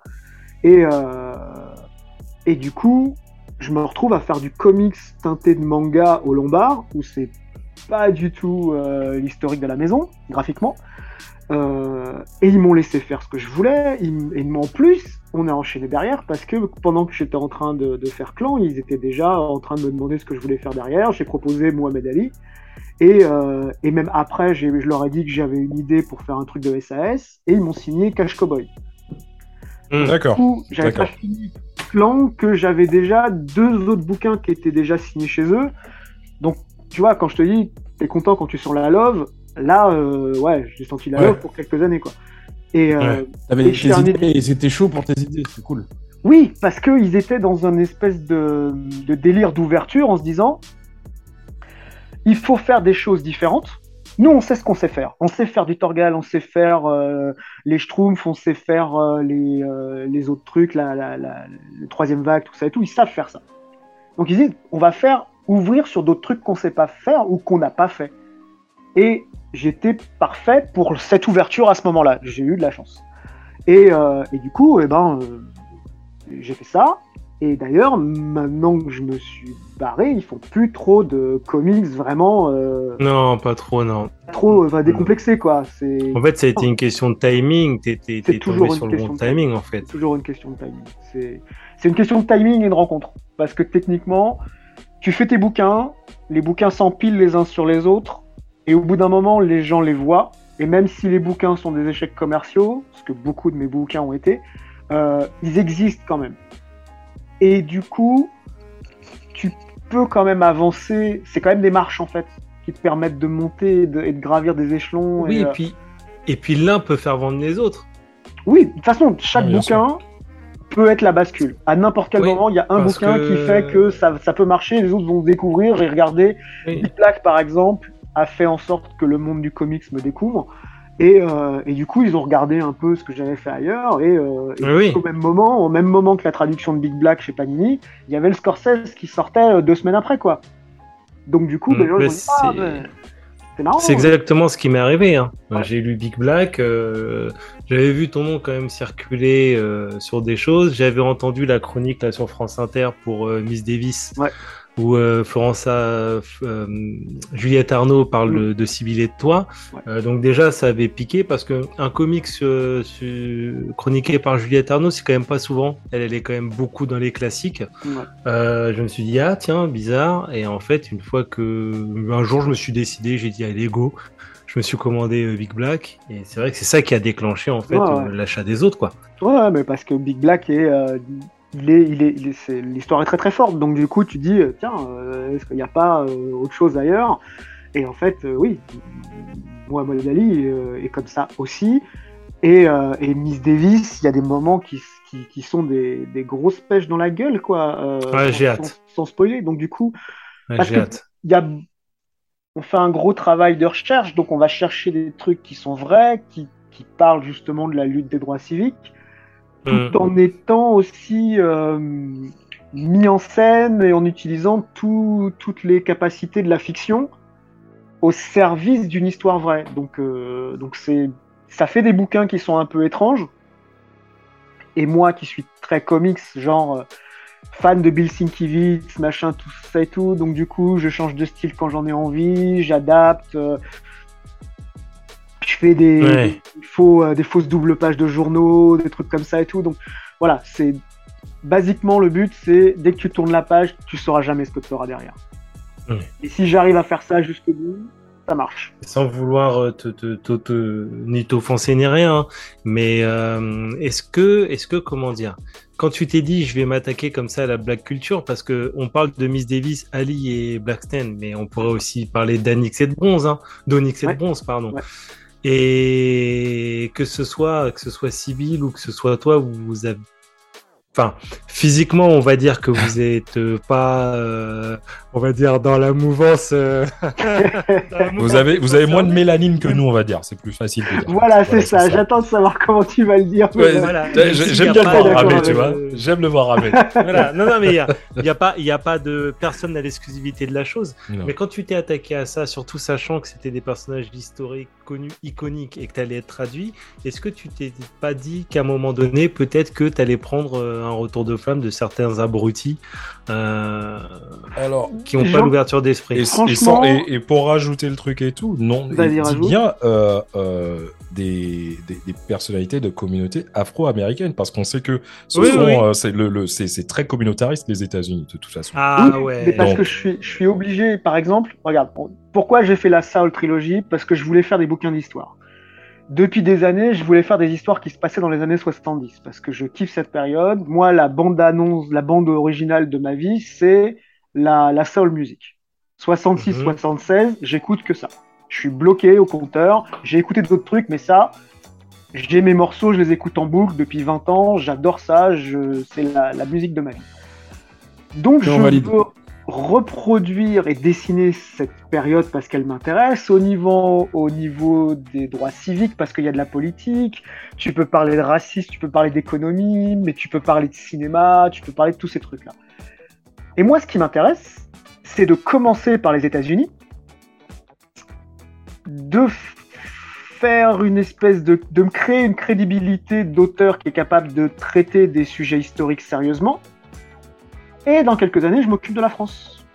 Oh Parce que Ah, si Mmh. par exemple demain, je décide de, si par exemple il y a, il y a, comment on appelle ça, euh, il y a 5 ans, j'avais ou 4 ou 3 ans, j'avais décidé de faire un bouquin, euh, par exemple sur Adama Traoré ou un truc comme ça, tout le monde m'aurait rionné. Ouais, c'est possible. Tu vois, dans 4 ans, si je décide d'en faire un en 2027-2028, on Peut-être rira. moins. Voilà, j'aurai Mmh, la mmh, légitimité mmh, mmh. d'avoir raconté de ça. la, ouais, Et on se dira pas, mais street euh, toi, pourquoi tu as le droit de le faire? Je fais, Parce que moi, j'ai déjà fait 600 pages sur les droits civiques, que si c'est pas bien, vous me dites d'arrêter, si c'est bien, je continue. C'est c'est sans concession, hein, parce que d'Onyx et de bronze, euh, Ah mais Dominique Sedbron, c'était, c'est l'éditeur qui nous a proposé le sujet. Wow. Et, euh, et, et, euh, et, on, et on voulait, euh, et on trouvait que c'était intéressant. Ouais. Euh, et le- l'éditeur, il, il était super cool parce qu'il nous a dit voilà, est-ce que vous voulez faire un truc sur. euh, on pense que c'est un bon sujet, que vous serez parfait pour le faire, pour faire un truc sur les os humains. Et on a fait euh, quelques petites demi-journées de réflexion. on a regardé tout ce qu'il fallait. Ouais. Sibyl, elle a regardé le- le- le- les recherches qui, qui étaient possibles, machin, tout ça et tout. Et elle a dit, ok, on le fait.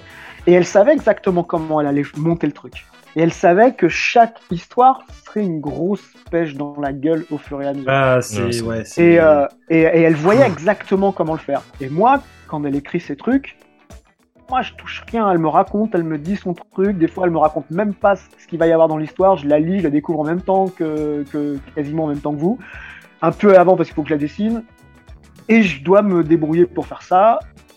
Et, euh, et généralement, même j'essaye de, de faire des dessins qui sont un peu plus agréables, juste pour que de pas vendre les cordes, pour que tout le monde se pende à la fin du livre, quoi.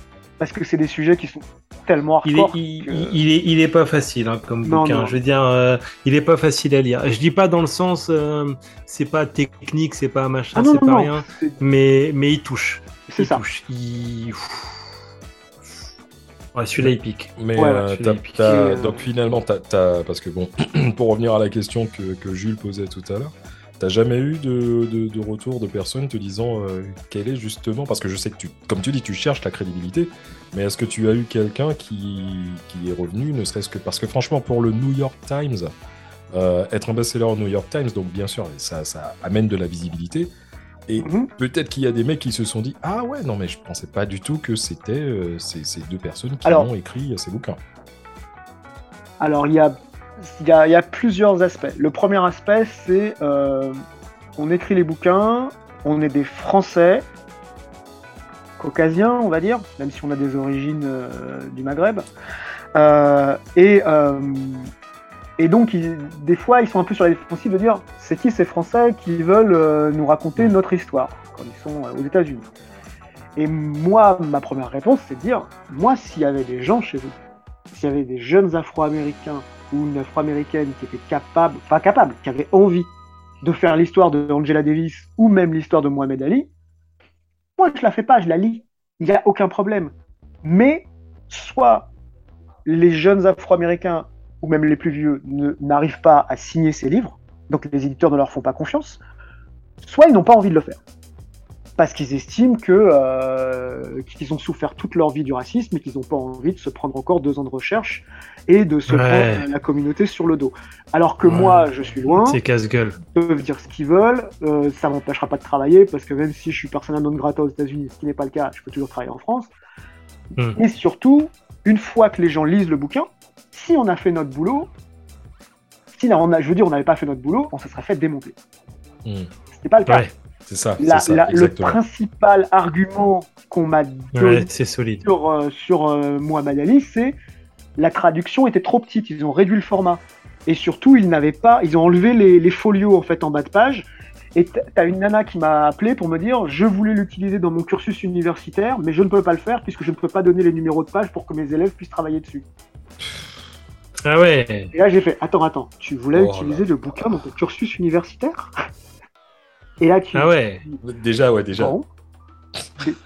T'es- fier, t'es content. tu fais, voilà, bon, ben, la prochaine fois, un, on va, on, va, on va obliger les éditeurs à mettre les folios. Et merci, merci madame. Je... Et donc non, on n'a jamais eu réellement de, de, de, de commentaires négatifs, puisqu'on fait le taf en fait. Évidemment, Ah, il y a des gens qui Ouais. préféreraient qu'on ait plus de mélanine, c'est sûr. Que ce soit un livre qui soit extrait de la communauté, qui présente tout ça au monde. Mais malheureusement, euh, c'est pas le Non, cas. mais oui, voilà. C'est. euh, oui. Personne veut se Mais- la vie d'Angela Davis euh, parce qu'il n'y a qu'un seul bouquin, c'est sa biographie à elle, il n'y a pas de doc, faut s'y connaître un Ouais, peu. Il n'y a pas grand chose. Hein. Faut s'y connaître sur la politique des années 70. Nous, moi, euh, Sibyl, le deuxième bouquin qu'elle faisait, donc elle avait déjà lu les bouquins des Black Panthers, les trucs comme ça et tout pour euh, Mohamed Ali. Donc elle connaissait, elle savait où aller chercher les, références et tout. Euh, mais c'est sûr que pour s'y attaquer, faut, c'est, c'est comme ça, d'un brûle pour point, c'est quand même un peu chaud. Euh, Et puis l'avantage aussi de continuer à travailler sur la même période, c'est que moi j'ai la doc, Oui. les voitures, les machins, les costumes, je sais comment ça Bah se ouais, passe. c'est ton, c'est ton univers. Voilà, en au bout d'un moment, c'est tu, tu, tu... Ça reste dans la même période, donc tu reprends déjà du travail que tu as déjà fait. Oui, je reprends et puis surtout, je, je sais exactement comment euh, interpréter les choses. Je- et, euh, et quand j'ai un personnage qui est présent dans les deux livres, comme George Jackson et Angela Davis, c'est vachement plus facile de faire des liens en fait. Donc ça, ça fait un lien direct entre mes trois livres de ma salle trilogie qui sont, euh, qui sont vraiment euh, qui peuvent être lus d'une Ouais. seule traite et ça ferait et fallait en fait on avait deux hommes et il nous fallait une femme. Et Angela Davis c'était la, la, la femme parfaite parce que euh, c'était la plus connue. Et euh, on aurait pu en avoir d'autres mais, euh, mais mais elle était nickel parce que même les gens qui ne connaissaient rien quand tu vas euh, dans la banlieue euh, à Paris, euh, dans le 92, tu as des muraux et il y a la tête d'Angela Davis euh, qui est peinte sur les murs, quoi. Ouais. What, uh, what, what, what do you see as the meaning of the term revolutionary? Well, there's no single simple meaning of the term revolutionary. A revolutionary is a man or a woman who is a lot of things, but basically, the revolutionary wants to change the nature of society in a way to promote a world where the needs and interests of the people are responded to. Tu dis, voilà, dans l'inconscient collectif, les gens ne connaissent pas sa vie, mais ils savent qui elle est, du coup ils pourraient être intéressés, et ça permet de passer encore plus de messages, comme le fait que tous les personnages principaux d'Angela Davis sont des personnages féminins. Hmm. Parce que Angela Davis, c'est une féministe, Ouais. donc tu racontes pas la fémini- le féminisme d'un point de vue masculin, et tous les personnages principaux, ceux qu'on des voix off, ceux qui racontent, sont féminins. Et on est dans la représentation, toujours. Tu parlais tout à l'heure de pourquoi je suis intéressé par la culture afro. C'est une question de représentation, en fait. C'est une question de me dire, j'en ai marre de voir des blonds partout, j'en ai marre de voir des blancs partout. Euh, quand je me balade dans la rue, euh, c'est pas comme ça. Ouais, Et, c'est euh, vrai. Et, euh, et je veux plus de couleurs, plus de formes, plus de religions. Ah, mais- différentes. Ouais. Quoi, quoi que tu dises et quoi que les gens voient, pour nous, tu seras black, mec.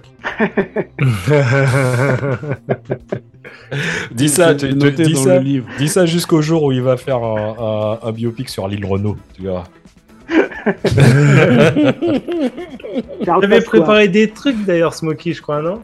Non mais sans déconner, ouais. euh, alors non, avant de passer, en fait, moi j'avais préparé une petite euh, interview décalée en mode euh, cool. euh, on va répondre à ça, on va la faire, il Vas-y. y a pas de souci. Mais juste avant, j'avais une petite question par rapport à tout ce que tu disais. Ouais. Et, euh, et en fait, je me demandais si euh, les personnages de tes biopics, euh, t'avais eu un retour par rapport à ces gens-là qui avaient lu tes BD.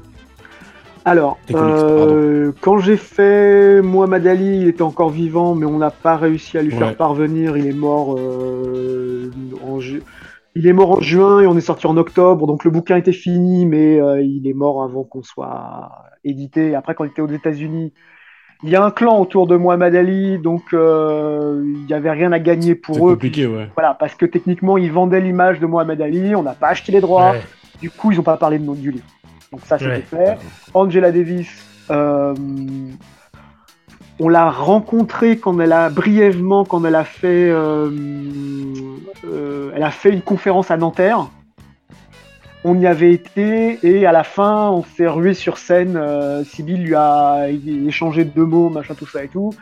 Et, euh, et on s'était dit, euh, on va lui envoyer le bouquin. Elle parle le français, mais euh, elle est un super occupée et elle a peut-être aussi euh, pas grand chose à faire de, de, de voir là. Parce que sa vie, elle l'a vécu. Et en Ouais. plus, elle Ouais, parle des moments les plus douloureux de sa vie. Ouais. Donc, c'est pas forcément quelque chose que tu as envie de... En plus, si tu dois voir euh, tous les moments, c'est pas qu'on a changé, Ouais. mais elle, elle l'a vécu. Elle sait le moment où elle s'est fait braquer Ouais, par le Black Panther dans le couloir. Et si c'est pas fait comme ça, elle va se dire Ah, oui, mais non, mais elle va sortir du bouquin. Je peux comprendre. Euh, Frank est mort en 2004, donc il l'a vu, mais par contre, sa femme Pearl a adoré le bouquin et elle nous a soutenus. Et on, Ça, c'est cool, ça. pour tous les, les Brothers of Attica, en fait, tous les survivants d'Attica, Mm, mm, qui se sont mm. mis ensemble, ils ont fait la, une association qui s'appelle Brothers of Attica. Eux ont vu le bouquin dès, le dès son inception, dès le début. Ils nous ont soutenus dès le début. Et euh, quand c'était les, euh, l'an dernier les 50 ans d'Attica, ils m'ont proposé en fait de faire le, le logo et m'occuper de la, de la communication visuelle euh, pour les 50 ans, les trucs comme ça et tout. Et, euh, Putain, c'est stylé. et ils ont Mhm. beaucoup aimé le livre. Jared est vraiment en contact avec eux puisque son beau-père était l'avocat de Franck. Et donc toute sa vie, il a vécu avec, euh, avec Franck et avec ce combat pour Attica. Donc pour lui, c'était quelque chose. Moi, j'ai mis euh, deux ans et demi à faire ce bouquin. Lui, il a mis 20 ans. Quoi. Mm. Donc, euh, donc non, on a. Et je pense pas que ce soit une bonne idée de rencontrer les gens. Je pense qu'il vaut mieux les faire dans son coin. J'aurais pas voulu rencontrer Tarantino avant de faire le livre parce que je l'aurais pas fait comme je voulais. Ouais. Et, euh, et Ouais. on est en train de se débrouiller pour avoir une version anglaise, en langue anglaise en tout cas. Et là, par exemple, quand j'aurai le bouquin, je vais utiliser euh, toute la mafia euh, que Ah je ouais, ouais, faire glisser un bouquin. Et sinon, j'ai l'adresse de son cinéma à Los Angeles, je l'enverrai par la poste. Et, euh, Et Monsieur Scorsese, euh, Monsieur Scorsese euh, est très occupé à faire son film et je et tant qu'on l'a pas encore une fois en langue anglaise, Mm. ouais. Parce ouais, que ouais, l'intérêt, c'est quand même. Voir les images, c'est sympa, mais l'écriture est particulière. C'est c'est fait comme un film, il y a des mises en scène, des dialogues. En plus, Scorsese est, est très euh, sensible sur sa vie passée. Parce qu'il y a beaucoup de choses qui ont été racontées, beaucoup de conneries qui ont été racontées sur sa vie rock'n'roll. Ouais. Donc Ouais, il. Est, il est pas super à l'aise avec ça. Donc il donne sa version et après maintenant il s'occupe de sa famille, de sa femme, de sa fille et il a pas envie qu'on parle de schnouf toutes les 5 minutes comme tout le monde arrête Ouais. pas de faire. C'est Mmh, pas bien sûr, vrai, bien en sûr. Il commence à être, vu- il commence à être vieux, et peut-être il en a marre aussi de. Il en a marre et surtout il, a, il, il en a marre qu'à chaque fois qu'on parle de lui, on... bah, c'est comme Tarantino, dès qu'on parle de lui c'est pour parler de pied, dès qu'on parle de Scorsese Ouais. c'est pour parler de, de coke. Euh, au bout d'un moment t'en as ras le cul, donc t'es plus sur les, t'es pas sur les réseaux sociaux et, euh, et du coup t'es un peu sur la défensive. S'il le lit un jour, je serai fou de joie. S'il le lit pas, je suis très content d'avoir fait le livre et d'avoir passé un an en son compagnie à l'écouter tous les jours sur YouTube. Et, euh, et déjà, c'est bien. Si- S'il y a plus, c'est formidable. Moi, j'ai fait le bouquin, j'ai fait le boulot, j'étais déjà content. euh, et le bouquin est exceptionnel parce que je ne connais pas beaucoup d'éditeurs qui m'auraient fait confiance sur 384 pages. Tu vois, produit sur 9 mois. Et l'éditeur dé- découvre les bouquins souvent à la fin. Je raconte tout ce que je veux, tout ce que je lui dis, et je lui balance les pages au fur et à mesure. Mais comme je fais les pages dans le désordre, Euh, Il y a une Ouais. grosse confiance de l'éditeur. Et après, il y a un gros boulot éditorial pour, euh, pour être sûr qu'il n'y ait pas de conneries. Généralement, il n'y en a pas, mais il vérifie toujours pour que tout soit nickel. Donc, il y a une grosse confiance. Et, euh, et personne, je ne sais pas en France qui m'aurait laissé faire ça. En fait. J'ai pas de nom. C'est parce que les autres l'ont jamais fait? Donc, euh, Alors, en tout cas, Voilà. moi, je suis pas. On va pas dire que je suis pas fan de comics parce que j'aime bien ça. Mhm. Je lis pas très très très souvent ok. parce que manque de temps, etc. Mais en tout cas, euh, on t'a en notre compagnie depuis une petite heure, on va dire. Et euh, bah, déjà, tu m'as donné envie de découvrir tes bouquins, donc euh, je vais passer une grosse commande, je pense, euh, sur Internet. Il y a peut-être moyen que, que je vienne me faire dédicacer quelques bouquins parce que j'ai vu que tu venais faire des dédicaces dans ma ville en plus. Ah bon, t'es où? Dans Sur sur scène. Ah bah alors à Agnières, non seulement il y a ça, mais en plus il y a la, la projection. Le projection. avec la projection. Ouais, avec le débat et tout, ça va être sympa ça. Donc il y a peut-être moyen que je me Ah ben, pointe. bien, hein. euh, et si j'arrive à convaincre Jules de venir. euh, bon. En semaine, c'est cool. Mardi, c'est- le mardi, c'est vraiment compliqué, c'est dommage. Moi, moi, je compte pour de la merde ou quoi Ouais, mais toi, tu fasses l'Eurostar. déjà. mais, les- mais je t'avouerais que les... tu fais encore, tu fais aussi deux autres dates là. euh, J'en fais une samedi Euh. à Bourg-la-Reine où je commence, là le, pro- le 17, c'est le lancement, et il y a euh, la Garenne Colombe, et Ouais. je crois qu'il y a encore une autre date. La Garenne Colombe, la Garenne, la Garenne Colombe, c'est pas impossible que, c'est pas mais impossible. tu sais que c'est collé à chez moi. euh, Mais Jules, ouais, je sais, mais ce serait, euh, ce serait un aller-retour en fait. Ce serait un aller-retour. Mais euh, parce que c'est la Garenne Colombe, c'est le, c'est le 17, je crois. Alors attends, j'ai le calendrier derrière. Garenne Colombe, c'est le 15, samedi 15. Ah, le 15, ouais, samedi 15, ouais. Samedi 15, le 4 c'est un mardi, Ah, Et le 8, c'est Villejuif. et le 8 c'est Villejuif, ouais. Ouais, je crois, je crois que c'est le 8, ouais, ouais, c'est ça. Donc euh, le 15 octobre, euh, le 4 octobre, c'est pas un nom définitif, mais c'est vraiment très compliqué pour moi la Ouais, je comprends, mais Mais le, le, le, le- comment dire, la Garenne Colombe, le 15 octobre, c'est fort possible que je tape euh, un aller-retour. Euh, déjà juste pour te rencontrer euh, en vrai Mhm. et puis euh, voilà quoi faire deux trois petites dédicaces sur des bouquins ouais c'est je, je- je- franchement il y a une vraie option sur le 15 euh, à la Garenne Colombe mais ça sera un aller-retour genre je débauche le matin je vais voir Smokey et puis euh, boum et puis l'après-midi on vient de voir quoi. Bah, préviens-moi avant, Bon. comme ça, euh, je prévois deux trois trucs si tu viens. Ouh, Ouais, le, ouais. ren- le rendez-vous est pris. Le rendez-vous est pris, messieurs. Ouais, moi voilà. je vais, je vais vraiment essayer de faire en sorte de pouvoir venir le 15. Vraiment, c'est. Voilà. Le 15 octobre, c'est. Ouais. Ok. Smokey cool. alors. Euh, Alors, vas-y. Alors moi, pour changer de d'habitude, où je fais des chroniques à l'arrache et en mode, euh, en mode euh, pas préparé ou euh, un peu freestyle, et ben j'avais envie avec Améziane de, de faire une espèce d'interview décalée un peu à la Combini, euh, bah, en rapport avec son activité, avec ses livres un petit peu. Et bah, je vais te proposer ça, mais Amé, et puis voir. Tu peux, tu peux bien évidemment préciser, hein, parce que c'est des, Ah, des questions assez courtes On fait quoi réponse courte, mais tu peux, tu peux développer, il n'y a pas de souci. Donc, euh, donc voilà. Alors, première question, je vais te poser une question, c'est genre passé ou Mhm. futur? Passé ou futur? Futur. Passé ou futur? Futur. Futur. Futur. Tu veux, tu veux développer? Futur, Futur, parce que euh, euh, le futur est toujours euh, plus intéressant puisque as des espoirs de pouvoir faire des choses que tu n'as pas faites avant, et choses comme ça. Donc euh, le futur est plus intéressant que le passé, même si mon beurre, c'est de raconter le passé. Euh, mais je préfère le futur, en effet. Destin ou chance? Moi, je dirais chance. Chance parce que j'ai franchement eu de la moule plein de fois dans ma vie et si j'avais pas rencontré ces personnes, ma vie elle aurait été vraiment différente. Et euh, voilà. Donc euh, chance. euh, je pense pas que tout est écrit. Je pense que tu tu peux changer des trucs, mais si t'as de la chance quand même, la vie est plus simple quoi.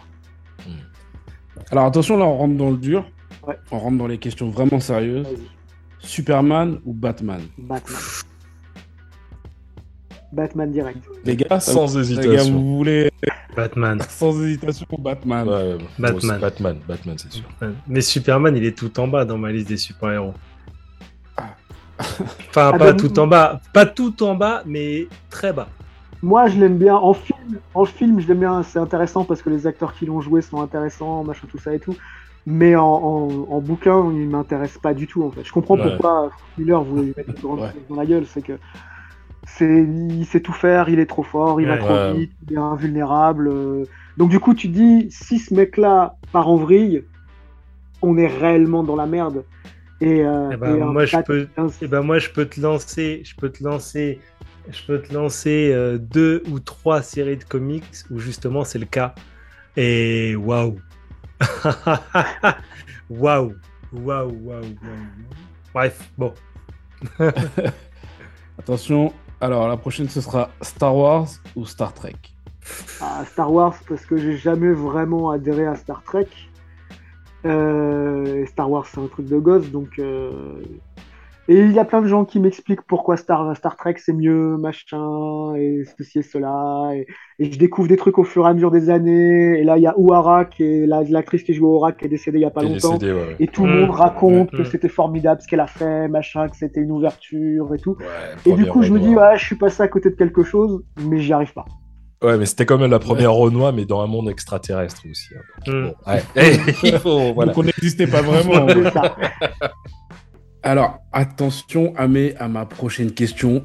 C'est une question piège. Ok. Jules Winfield ou Vincent Vega? Hum. Jules. oui. Parce que Samuel Jackson, moi, je- j'y peux rien. Moi, je... La voix de ce mec, elle est extraordinaire. Moi, Ouais. je- je- J'ai même bossé des fois, il y a quelques années, où je mettais Pulp Fiction derrière et juste j'écoutais le film. euh, C'est c'est un... Il est incroyable, ce gars. Et donc, euh, Jules, évidemment. Mm. Moi, je valide, ce mec est vraiment incroyable. Dans tout Je ce qu'il joue, il est vraiment je me incroyable. juste une petite parenthèse. Euh, ce qu'il faut aussi savoir quand même, c'est que euh, un des grands, euh, comment dire, un paramètre qui a fait que tu es avec nous ce soir, c'est justement car Jules Winfield est mon alias numérique. Exactement. J'étais très intrigué, je me suis dit. Alors, voyons voir ce qu'il y a derrière ce nom. Et t'es pas déçu. Et t'es pas déçu. Non, non, il n'y a Ouais. aucun problème. Bah, Bonne attends, surprise. eh, eh, euh, vite La fait, chance, Smokey. comme on dit. Eh, la chance, t'as vu? Ouais. Et Smokey, vite fait, je me permets. Euh, 30 secondes. Euh, Jules Wilfrid ou euh, Marquis Warren Vince-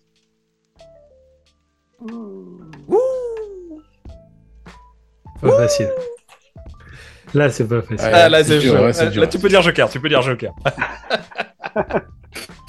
Là, là, Ah, là, moi je dirais Jules toujours, mais. Ah, ok, non, t'as raison. Écoute, Mais il est toi, quand même vraiment badass dans ce film, quand même. Bah, on peut aussi parler d'Ordel Robbie, hein, parce que Ah, oui. Ordel, Mmh. Bordel, ouais. Bref, bon, allez, Bref, ouais, vas-y, vas-y, vas-y. On allait faire un grand silence et tout, on était en train de réfléchir à Tarantino. vas-y. Ati. Ma prochaine question, ça va être katana ou batte de baseball? Ah, katana. Mhm. Katana. Katana. C'est évidemment le katana qui fait plus de dégâts. D'ailleurs, c'est ce que Butch a bien compris et The Bride aussi. Oui. Ouais. Alors là, on va rentrer dans le vrai dur. C'est toujours dans le plus dur. À chaque fois, ça, ça enchaîne crescendo. On, on va dire Malcolm X ou Martin Luther King. Je suis plus Malcolm X, moi. Je... By Enemy Necessary, plus le fait qu'à la fin de sa vie, il se soit retourné, qu'il se soit écarté d'Elijah Mohamed et qu'il s'est dit que quand même il avait dit un paquet de trucs qui étaient un petit peu différents et qu'il voulait s'ouvrir et malheureusement au moment où il s'est ouvert, Ouais. on l'a tué. Euh, c'est très intéressant. J'admire le révérend King, mais Malcolm X, c'est euh, c'est quand même quelque chose. C'est quand même euh, quelque chose dans l'histoire qui est, qui est incroyable. Et d'ailleurs, l'interprétation par c'est Mario Van Peebles, je crois, euh, elle est vraiment de qualité. Enfin, moi, je trouve. De Oui, par rapport à l'histoire, Dans Ali. Par dans rapport à l'histoire. Non, non, de, Non, de- dans, Dans de- Malcolm X, le film. Malcolm X, le film. Mario Van il me semble que c'est Mario Van Peebles. Il y a un film, ça. euh, Malcolm X. Et il me Ben, semble. euh, ben, le, si c'est le Malcolm X de Spike Lee, c'est Denzel. C'est Ah, Denzel. Ouais. C'est Denzel Bah Ah, oui, ok, c'est pour ça que je suis. ouais. je suis- Autant- autant- Il a il- Non, mais tu as raison parce que euh, tu- Mario. Mais, Mais. Van Peebles, je crois qu'il l'a joué Il a- dans Ali. Il a joué dans. Ali. Dans Ali, dans Ali, Dans Ali. dans Il a joué dans Ali. Voilà, c'est ça. Ouais, excusez-moi, Mais, euh, excusez-moi. Mais, non, t'as raison, parce qu'il le joue, mais la version de, qui, est, qui, est intéress- qui est réellement intéressante, malheureusement pour Mario, c'est vraiment le, le, le Ouais, rôle de, de celui de Denzel. Celui de Denzel. droit, Ouais, quoi. tout à C'est- fait. Parce Denzel, façon, il est, il est énorme. C'est mais- Denzel, hein. Ouais, ouais, c'est, on est... Ouais. Mais il est, l'interprétation est vraiment qualitative. Ouais. D'ailleurs, on, a- on parlait de Mohamed Ali. Du Ouais. coup, ma prochaine question, ce sera. Bon, alors, on connaît peut-être tous la réponse, mais Mohamed Ali ou Mike Tyson? J'ai jamais compris ce débat, pour être honnête avec Euh, c'est pas, eh ben, c'est pour moi, c'est pas facile. Bah, bah, pour moi, c'est super facile. Mais je, je laisse Amé euh, le dire. Alors, attention, hein, on parle pas niveau boxe, on parle. Ah bah. Ah, Ah bah ouais, bah attends. Oh non, non, non, non, non, non. Bah, Un mec qui Alors, tabasse sa En femme et tant, mange les en qu'homme, Mohamed Ali, parce que Mohamed Ali, c'était quand même un boxeur, un poète, un mec qui était vraiment important et fin au niveau de, de, de, de sa réflexion. Et ce mec, c'est un showman. cannibale. C'est un cannibale. Il parle de euh, Mohamed Ali. Mais, moi, je voulais faire un bouquin sur Mike Tyson. Je voulais faire une trilogie. de- non, il mange des gens. Ça devait être Tyson, donc j'adore Mike Tyson. Oui, Il y a énormément de choses à faire dessus. Mais, Oui. Mais Donc, ma question, contre, elle niveau était boxe- pas si. euh, Au niveau box, je pense quand même que au- à la- au- quand ils sont au top tous les deux, Ali a réussi à supporter 8 rounds de furie de Ouais, ouais, Foreman. Foreman. Qui était le, le destructeur de champions. Il a For- défoncé le Floyd, il a défoncé Foreman, Foreman, Foreman, il a défoncé euh, Frazier. Frazier qui avait le mec qui a le plus mis Mm. en difficulté Ali. Un Donc Ali a réussi à battre le mec qui a battu tout le monde. Pour moi, Ali Ouais, toujours. enfin, Mais par contre, si euh, euh, euh, Tyson. Tyson mettait une grosse pêche à Ali bien, bien dosée, euh, Ah, il va la sentir quoi. passer. C'est ce qu'il lui a dit en face d'ailleurs. Parce que, ah bah, mais, mais Tyson, bah, c'est clair. Mais parce que moi, je suis un gros fan de Tyson et pour moi, côté, côté boxe en tout cas, euh, je sais que je vais me prendre plein de, de trucs par rapport aux auditeurs. Non, Tyson est... moi je trouve que Tyson est au-dessus. Ah, d'accord, on est Euh, d'accord. Tyson, il est grave. Eh ben, vous voyez, c'était c'était une question pertinente. Oui, tout à fait. Parce que quand il y a un mec Mais qui je dit. trouve que On est- quand, quand, un mec, sportivement quand parlant, pour quand moi, t'as un mec Tyson. qui te euh, dit, euh, quand tu, tu dis à un mec, mais pourquoi, d'où, d'où vous, vous tenez toute cette rage et que le mec il te dit, ouais, t'as qu'à imaginer, euh, t'as qu'à m'imaginer en train de, de piétiner les testicules de tes gamins. Ah bah moi c'est exactement ce que je pense, c'est à ça que je pense tous les jours et tout. Tu vois, c'est mec, pas- je vais, je vais, je vais t'enculer jusqu'à ce que tu m'aimes. Ouais. Mais qui dit ça? Non mais, Oui, mais qui dit ça? Tyson, Tyson, il a la rage. Le truc, c'est que Ali, il a toujours réfléchi pendant qu'il boxait et il s'est toujours adapté par Eh. rapport au mec qu'il avait en face. Et s'il a un taureau en face de lui, c'est ce qu'il avait avec Frazier. Frazier, c'était un mec, euh, il, il le frappait, il le frappait, il lui dit pourquoi t'es pas par terre? Il lui dit ma tête c'est un caillou, je m'en fous, je continue. Ouais. Et, et du coup, Ali a toujours réussi. Tu sais, il avait un, un, un, un dentier qui était légèrement plus, euh, plus, euh, plus large pour qu'il puisse parler, pour qu'il puisse balancer des vannes à l'oreille des gars.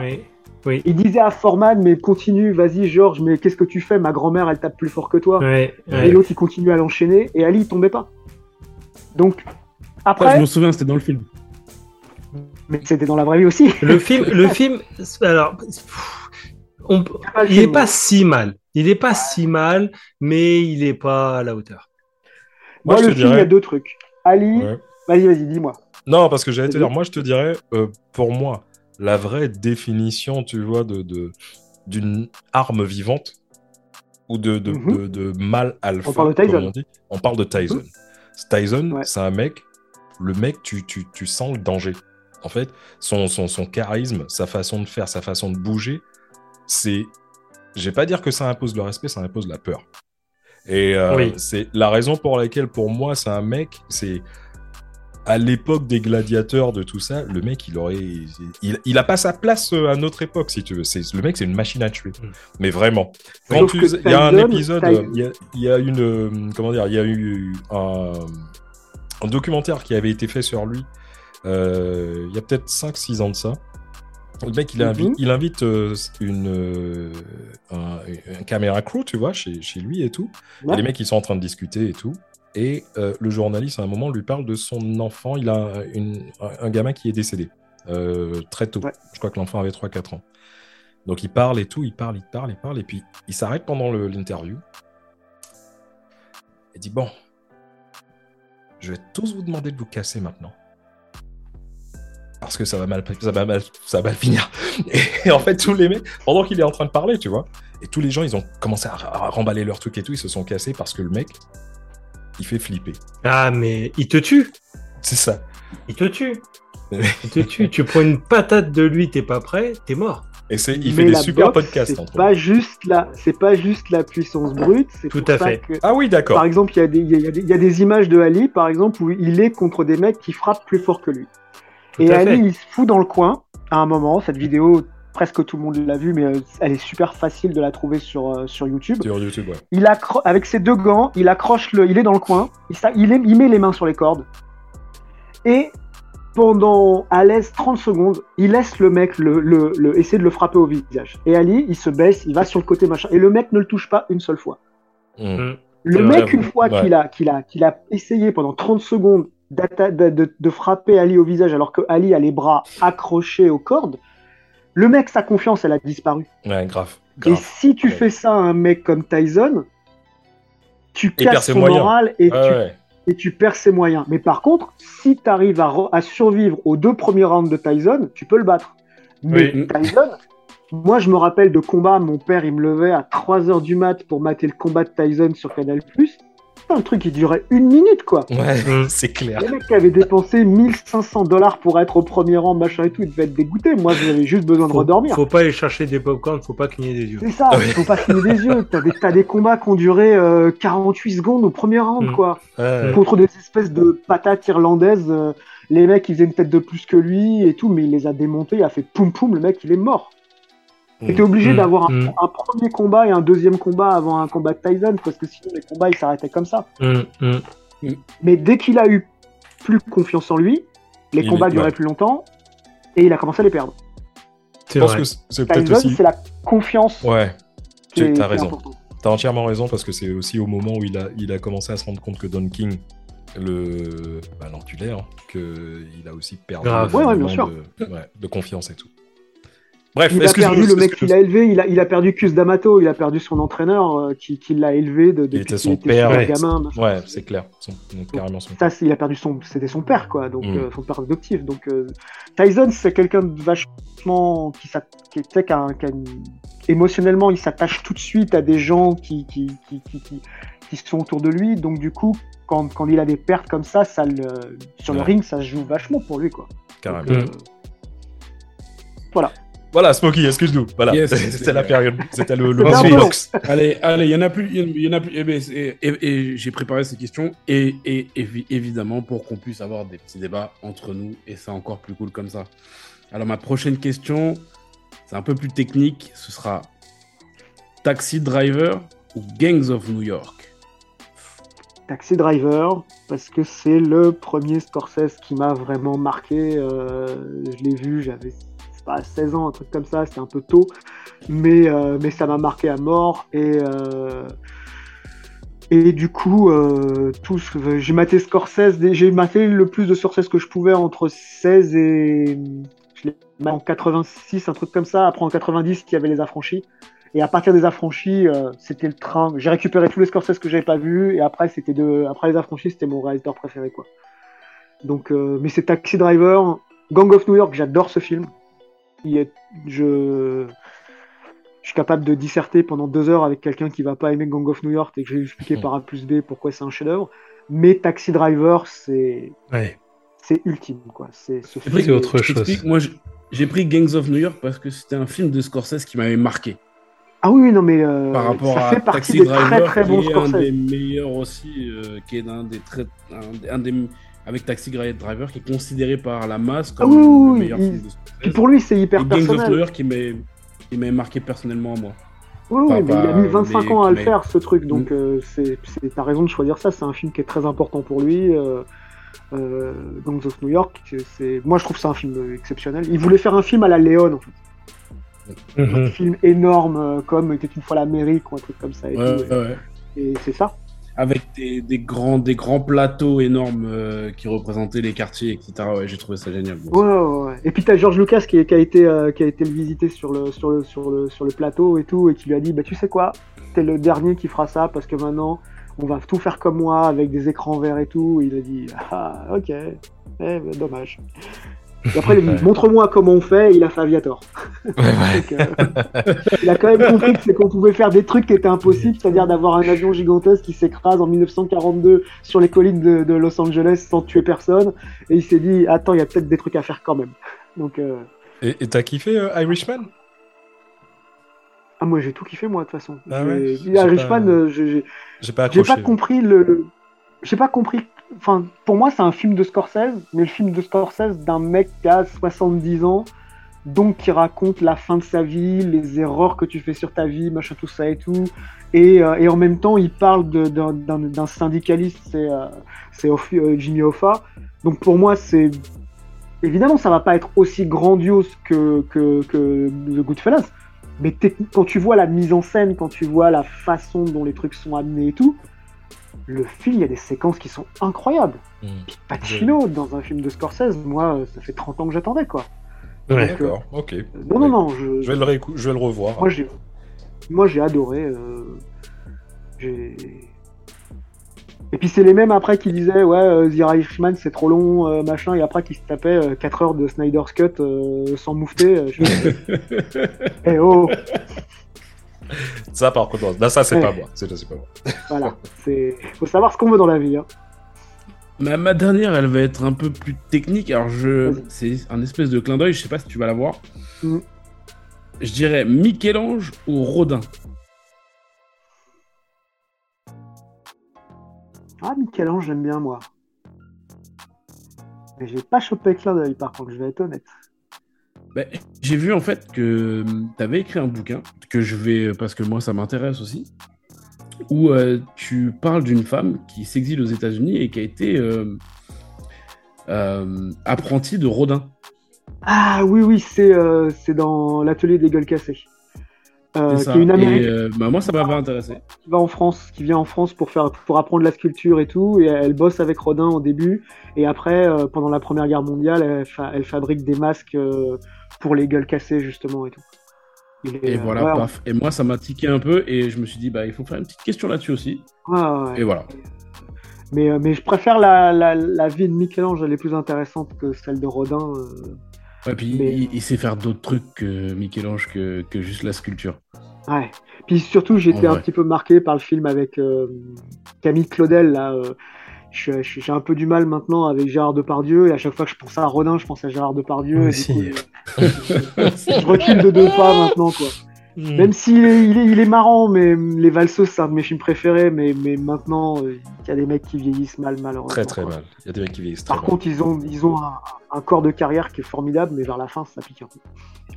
Hum. Bah, merci en fait euh, d'avoir répondu à mon petit à ma petite interview en, en rapidos, ça faisait plaisir. Et voilà, euh, les gars, Dom, Est-ce que je te laisse continuer.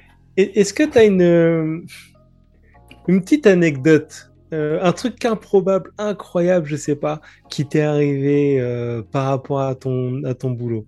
Un truc, euh, vraiment, le- le- l'histoire que tu racontes, euh, Alors, je sais pas.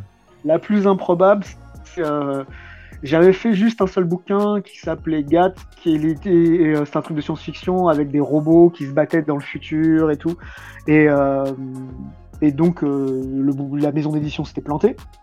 Et donc, je me suis dit maintenant, ben, foutu pour foutu, je vais faire les trucs que j'aime. Et j'adorais un roman qui s'appelait À quatre mains, de Paco Ignacio Taibo II, qui est un, un romancier très connu au Mexique. Et, et je m'étais dit, bah, il faut trouver le contact de ce mec-là. Et donc j'ai fait un peu le malin parce que j'avais vu que euh, Ravalek euh, avait un peu arnaqué une éditrice en, en- en piquant du papier à en tête de France 2, de Antenne 2 à l'époque, en disant oh il faut absolument que tu signes ce mec-là, il est formidable, machin tout ça et tout, un truc qu'il avait écrit lui-même. Et l'éditrice avait dit absolument, et il a eu rendez-vous avec Ravalek, il a réussi à signer une grande éditrice comme ça. Et je me suis dit ben moi je vais me faire passer pour un journaliste et je vais appeler euh, les éditions Métayer pour leur dire que je veux interviewer euh, Taibo et, euh, qu'on me passe un contact en fait. Et qu'elle me dit s'il est, Pa- s'il est à Paris, est-ce que je peux le rencontrer? Et s'il n'est pas à Paris, que je puisse avoir un contact euh, ailleurs ou son agent et tout. Et, et l'attaché de presse de Métayer, comme ça, elle me dit ouais ok. Elle me passe directement le mail de Taibo. Et, euh, et je devais aller aux États-Unis en vacances chez des copains, euh, chez un copain, dans la famille d'un copain à Los Angeles. Et donc j'envoie le mail avant de partir en vacances. Et je passe une semaine euh, à Huntington Beach, euh, là où ils ont tourné, euh, qu'on appelle ça euh, Jackie Brown. Et j'ai même Ouais. Euh, le Delamo Mall. Ok. Donc c'était assez rigolo. Et au bout d'une semaine, je reçois euh, un mail de Taibo qui me dit euh, Ouais, je suis intéressé, j'adore le comics et tout. euh, Est-ce que tu as un exemple de tes boulots? Je me débrouille pour lui envoyer ça. Et il me dit ben, Ok, on n'a qu'à commencer, on se rencontre. Donc je regarde combien il me reste d'argent sur mon chèque, sur mon compte. Je prends direct un avion pour aller à Mexico, de Los Angeles, sans parler espagnol, hein, mexicain. J'arrive là-bas, je le rencontre immédiatement. euh, et au bout de, de, de, de- Je bosse avec lui pendant deux jours. Et après, je, je- avec un copain, on se dit, bah, tiens, euh, maintenant, on, on se retrouve à, Los à, à- à New York. C'est rendez-vous à New York. sais. Et on devait se, rendre, se donner rendez-vous normalement au YNCA de New York. Quand j'arrive là-bas, il n'y est pas. Et du coup, je suis à New York. Comme ça. Je connais une seule, j'ai une seule personne dans mon carnet d'adresse. J'appelle ma copine. Elle me, elle, elle accepte de me laisser sur son canapé pendant une semaine. Et à la fin de la semaine, je suis tellement bien à New York que je loupe mon avion. Et je boucle l'avion d'après. Et mon copain avait loupé son avion aussi. Et je le retrouve dans l'avion du retour. Improbable. D'accord. Incroyable. De fou. Et en rentrant, je bosse euh, pour essayer de trouver un éditeur euh, pour, euh, pour signer le à quatre mains, machin, tout ça et tout. Et j'ai deux éditeurs qui sont d'accord pour le signer. Emmanuel Proust, qui était pas un super gros éditeur, et Dargo. Et quand j'ai rendez-vous avec l'éditeur de Dargo, il me dit euh, J'ai voulu te rencontrer parce que je comprenais pas euh, pourquoi c'est toi qui bosses avec Taibo. Toi, t'es personne. Et je lui dis, mais moi, euh, oui, je suis personne, mais moi, je bosse avec lui parce que personne bosse avec lui. C'est-à-dire qu'il fait pas de bande dessinée avec d'autres gens. Et si José Munoz, il, arrête, il accepte de faire les bouquins de Taibo, moi, je les fais pas. Je les lis. Mais pour l'instant, moi, je bosse dessus. Et le mec voulait complètement changer mon style. Je commençais à dessiner au crayon de papier. Il, il me dit, ouais, mais euh, nous, on fait pas ça, nous, on fait ça à l'encre et tout. Et j'ai fait, ok, bon, ben, je vais réfléchir. Et j'ai appelé euh, Emmanuel Proust pour lui dire, si je le fais avec toi, tu me foutras la paix, tu me laisseras faire ce que je veux. Il a fait oui, et voilà. Et j'ai signé chez un tout petit éditeur qui, qui même a fini par se planter, et donc j'ai pas réussi à finir l'adaptation. Mais j'ai appris Oui, mon métier. ouais. J'ai appris mon métier parce que c'était comment adapter un bouquin inadaptable, mais en même temps avoir l'auteur qui l'avait écrit. Et, euh, et quand je lui ai montré le boulot, il était super content. Et du coup, je me suis retrouvé dans une exposition en Espagne avec euh, tous les auteurs espagnols et un peu américains qui avaient fait des histoires sur la guerre civile espagnole. D'accord. D'ac- Ouais, des fois, ça se joue au culot, quoi. C'est ça. Et je me suis dit, on va y aller à l'arrache. euh, dans le pire des cas, il me dira non, je te passe pas l'adresse parce que. Voilà. Oui, oui, oui. Et lui m'a répondu. Il a aimé euh, machin. Quand je, quand je le premier truc qu'il m'a dit quand j'ai ouvert la porte, il m'a dit euh, c'est quoi ton bouquin préféré? Je lui ai dit Watchmen. Il m'a dit V pour Vendetta. Il a souri, on s'est signé là, on s'est serré la main. Il m'a dit c'est bon, on va faire du boulot ensemble. et, Ah, euh, ouais, et voilà. Mon bouquin préféré, Super. c'est Watchmen. Mon bouquin à moi à l'époque, en 2000, c'était Watchmen. Ouais, alors attends, parce que là, j'ai une, euh, j'ai une anecdote là. Pas forcément très très cool. Euh, j'ai appris une news il y a peu de temps là. Euh, les États-Unis ont encore frappé. Et euh, Watchmen et euh, Batman White Knight ont été censurés aux États-Unis. Donc Dans certains bouquins d'Alan Moore ont été censurés dans certains États euh, des États-Unis. Par rapport à quoi? Par rapport à la nudité dans Watchmen? Par rapport à la nudité, par rapport au caractère euh, bah, violent, euh, le côté, voilà, c'est, on est vraiment dans la cancel culture là. Je vois même pas ce qu'il y a à censurer dans Watchmen, pour être honnête. Oh, il y a plein de choses, hein, parce que si tu le. Ça dépend. Parce que quand t'es quelqu'un de normal, il y a rien. Le- quand t'es Le comédien, il est à moitié nazi. Hein. Quand t'es quand t'es un, un, un mec qui est godin euh, et qui pense que les vaccins n'existent pas et que le journal d'Anne Frank a un bouquin à, à, à enfermer dans une boîte et que personne doit le lire et Mm. qu'on peut pas apprendre l'histoire l'histoire de l'esclavage aux États-Unis alors que c'est quand même la base de leur histoire qui fait qu'ils sont tous riches comme ça. Tu peux penser que Watchmen ça peut faire partie de la liste des bouquins qui que tu peux. Mm. Alan Moore euh, ne brille pas par euh, son amour du capitalisme Ouais, Ah non. ouais, ça c'est sûr. et, euh, euh, de la droite américaine qui a toujours été LGBT avant même que euh, le mot existe, euh, parce que c'était juste gay à l'époque. Donc, euh, non, Ouais, non, ouais. euh, bah, non, non, c'est Alan Moore- c'est vraiment dommage. Je trouve que c'est dommage Oui, parce oui. que c'est un, c'est un super bouquin. euh, Watchmen, c'est Ah bah c'est un, c'est un C'est un classique. hein. c'est un classique, c'est très difficile à lire C'est d'ailleurs. un classique, que ce C'est soit évident. Watchmen ou Before Watchmen, parce que moi, du coup, j'ai tout. Ouais. C'est vraiment quelque chose. Et en plus, ce qu'il faut savoir, c'est que euh, la version comics de Watchmen n'a pas la même fin que la version ciné. bah, euh, ils ne peuvent pas. Ouais, ils peuvent Donc, pas- ils peuvent pas- euh, donc euh, voilà, pour les gens qui ont bien aimé Watchmen, mais voilà, bah, regardez le, enfin, lisez le comics, c'est pas la même histoire. Mais déjà, quand tu prends Watchmen dès le début, ça commence machin et tout, t'as toute l'histoire, t'as le comédien qui commence par violer une nana, il la frappe, Ouais. machin, tout ça et tout. Tu te rends compte que quand tu le vois en film, tu réalises que tout ce que t'as lu dans le bouquin, ou j'ai pas dit que ça passe, mais il y a tellement de violence dans, dans, dans plein de comics que des fois il y a Mm. des séquences. qui passent. quand tu les vois animés, quand tu vois la mort différent. de Batman euh, avec les perles machin en comics, maintenant on va plus rien à foutre, les pages tu les tournes quand tu vois le même truc d'un gamin qui se fait tuer ses parents avec sa mère, avec son père, machin, tout ça et tout, ça choque vachement plus. Et tu te rends compte que l'histoire de, de Watchmen, en fait, elle est hyper dark. Elle est super c'est super dark. ouais. Et, euh, Elle est et, euh, super sombre. tout le monde adore Rorschach. Mais Non, non, mais le mec est torturé. Rorschach, c'est un psychopathe. un Ah ouais, non, mais ouais, mais c'est le mec. Il voterait, il voterait. MAGA maintenant s'il était là, euh, Rorschach.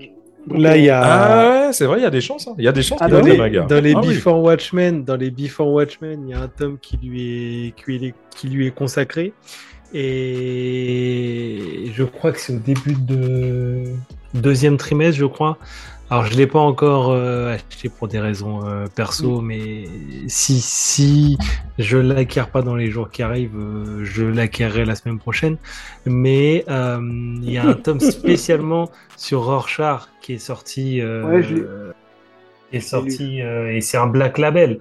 Donc Black Label, tu sais que on est dans le sombre. Alors On attends, tu parles, des before, tu parles des Before Watchmen qui étaient faits à l'époque ou tu parles des trucs modernes? Alors il est Before Watchmen euh, moderne, Ah, pas Mais- moderne. mais début juin, il y a un tome qui est sorti euh, de 320 pages sur Rorschach. Mais est-ce que c'est celui qui avait été écrit par euh, Brian Azzarello? Et ou c'est pas celui-là? Parce que moi celui-là je l'ai lu. Non, non, non, c'est celui, c'est celui de Tom King. Ah ouais, moi je. Ah oui oui le gros truc. euh, ouais, Mm, ouais, c'est un gros euh, avec pavé. Forness, ouais ouais ouais. Ouais, ouais. Euh, ouais. George Yorge, ouais. C'est, sorti Ouais. début juin. C'est un pavé à la mésiane. ouais. Alors, on est. Euh, plus de voilà. temps. Enfin, bref, plus avant- avant avant qu'on qu'on, euh, qu'on clôture, parce que je sais que tu as énormément de choses à faire aujourd'hui et tout. Voilà, exactement. Je, je voulais qu'on discute de clan, vite fait. Eh, eh, eh. Non, mais t'es, t'es, t'es allé chercher vraiment très loin, euh, Chi? Non. Parce que là, quand on regarde là, hein? Euh, Est-ce que vraiment euh, ça sort de l'imagination Est-ce que, tu, est-ce que tu joues au golf? Est-ce que tu joues au golf? Non, non, je joue pas Non, au golf. D'accord, mais- tu joues pas au golf. Mais, euh, mais c'était une- un bon moyen d'avoir un substitut de, de, de, de sabre euh, qui pouvait récupérer dans la, dans, dans la vraie vie assez facilement. Et, euh, et le fait qu'il puisse voler un, un club de golf, qui soit aveugle et qui vole un club de golf, déjà ça donnait des capacités. Mais en plus, ça me permettait de faire ma vanne où il arrive, il est en train de pisser à l'extérieur du écobar et t'as euh, et t'as, euh, Saburo qui se ramène et qui lui demande quel est son handicap, il lui dit je suis aveugle. Ouais, tu avais. Euh, non, je voulais pas. Et lui, je fais non, je travaille en golf. Très, très Donc voilà, ça me permettait de faire ma- ma petite vanne. Ton, euh, je moi, je l'ai lu en anglais, hein, par contre, Clan. Et Ouais. euh, j'ai vraiment, vraiment, vraiment kiffé. Ce que j'ai kiffé le plus, et euh, je trouve que c'est vraiment génial ce que tu as fait, c'est de, de relier le, le, le, le système, euh, on va dire le système féodal des, euh, du, du Bushido, de, de tout ce qui est euh, samouraï et tout, et de le relier avec, la, avec les Yakuza. Mhm. Et j'ai trouvé ça ultra méga génial, vraiment ultra fort. Je conseille à tout le monde de le lire. Clan, il est Mm. méga Mm, fort. mm. Et c'est et c'est justement hein, une entre guillemets anomalie dans le monde du Lombard. Parce que les Ouais, mais, éditions mais Lombard, une le anomalie qu'ils ont, une anomalie qu'ils ont clairement, euh, qu'ils ont revendiqué. Ils étaient très contents de le faire. Et euh, d'ailleurs, on m'a, par exemple, on m'a- permis d'avoir le titre sur la longueur, comme euh, comme pour, euh, pour pour les écritures japonaises. Mhm, Et il m'avait mhm. dit, euh, on, on te permet à toi. Et il y avait d'autres gens qui l'avaient demandé, ils n'avaient pas accepté, et ils m'ont dit, on te le permet à toi parce que c'est un bouquin japonais. Ouais. Donc ils, D'accord. ils sont quand même conscients de, je vais pas dire leurs limites parce que c'est pas des limites, ils sont conscients de là où ils veulent aller et ils sont aussi au service du bouquin. Donc, Ouais. euh, donc c'était euh, moi ce qui m'a, per- ce qui m'a, quand j'ai quand j'ai écrit Clan, c'était mon premier scénario en fait. Je l'ai écrit en 2000. Je devais Oui, commencer que- normalement, ça, ça devait être mon réservoir Ouais. dogs. Je devais commencer par ce ça. voit, euh, c'est ce que tu expliques dans le bouquin. Voilà. Et à la fin, ce qui n'a pas dans la version, malheureusement, dans la version euh, Comixology, dans la version américaine, c'est qu'il y a quatre pages à la fin où j'explique plus très rapidement l'origine du bouquin, mais surtout je raconte ce qu'il y a normalement après. C'est-à-dire que j'ai écrit une, une, une saga familiale. C'est ça. Et, euh, et en fait, le clan tel qu'on l'a dans, dans les mains, c'est clan 2016. Et j'ai clan 2000, euh, 1949, clan 1961. Mm, Et mm. j'ai écrit Clan 2039, qui était en fait mon premier livre qui s'appelle Gat. Donc j'avais déjà Mm, mm, mm. une influence de Tarantino de me créer un, Il y a un univers. Voilà, c'est ça. Où les trucs sont liés et je, je fais un peu, je, je fais un peu comme lui. Je, je glisse des marques, des trucs comme ça et tout. Que, que j'ai créé une marque qui s'appelle Nikedas, qui est un mélange de Nike et Adidas. Et du coup, je, je mets ça un peu, un peu partout sur les chaussures de mes persos, dans plusieurs bouquins. J'essaye Ouais. de relier les trucs et tout. Et euh... donc voilà. Donc c'est. dis-moi, c'est- bah, c'est- moi qui n'ai pas lu les, moi qui n'ai pas lu les livres. Ouais. Mais le gars sur la pochette de clan là. Ouais. On va dire qu'il te ressemble un petit peu quand même. Bah, c'est Mais ça, c'est ce qu'on dit, c'est ce qu'on dit tout à l'heure. Alors il me ressemble Oui, mais, tout eh. simplement. Alors je vais te dire pourquoi il me ressemble, c'est que Les auditeurs ne le savent pas, les gars. Ah oui, j'ai fait ça parce que j'ai, on a, on a créé avec un ami photographe une, euh, et, et un autre pote, on a créé une, une séance photo en fait pour Saburo et pour euh, Zato et, euh, et pour Shi. Donc du coup, on a fait les combats, les trucs comme ça, tout un tas de poses et tout. Tout ça, on l'a fait poser avec les fringues. On avait des sabres, on avait des faux flingues, des faux flingues et tout. Et du coup, eh ben, je, me suis toujours dit que j'avais un peu une gueule à la Zatoichi. Et là, j'en ai profité. Je me suis dit, bah voilà. euh. Jamais mieux savait que par soi-même. Je suis le modèle le moins cher de la place de Paris. et, euh, et du coup, ça m'a permis de m'amuser. euh.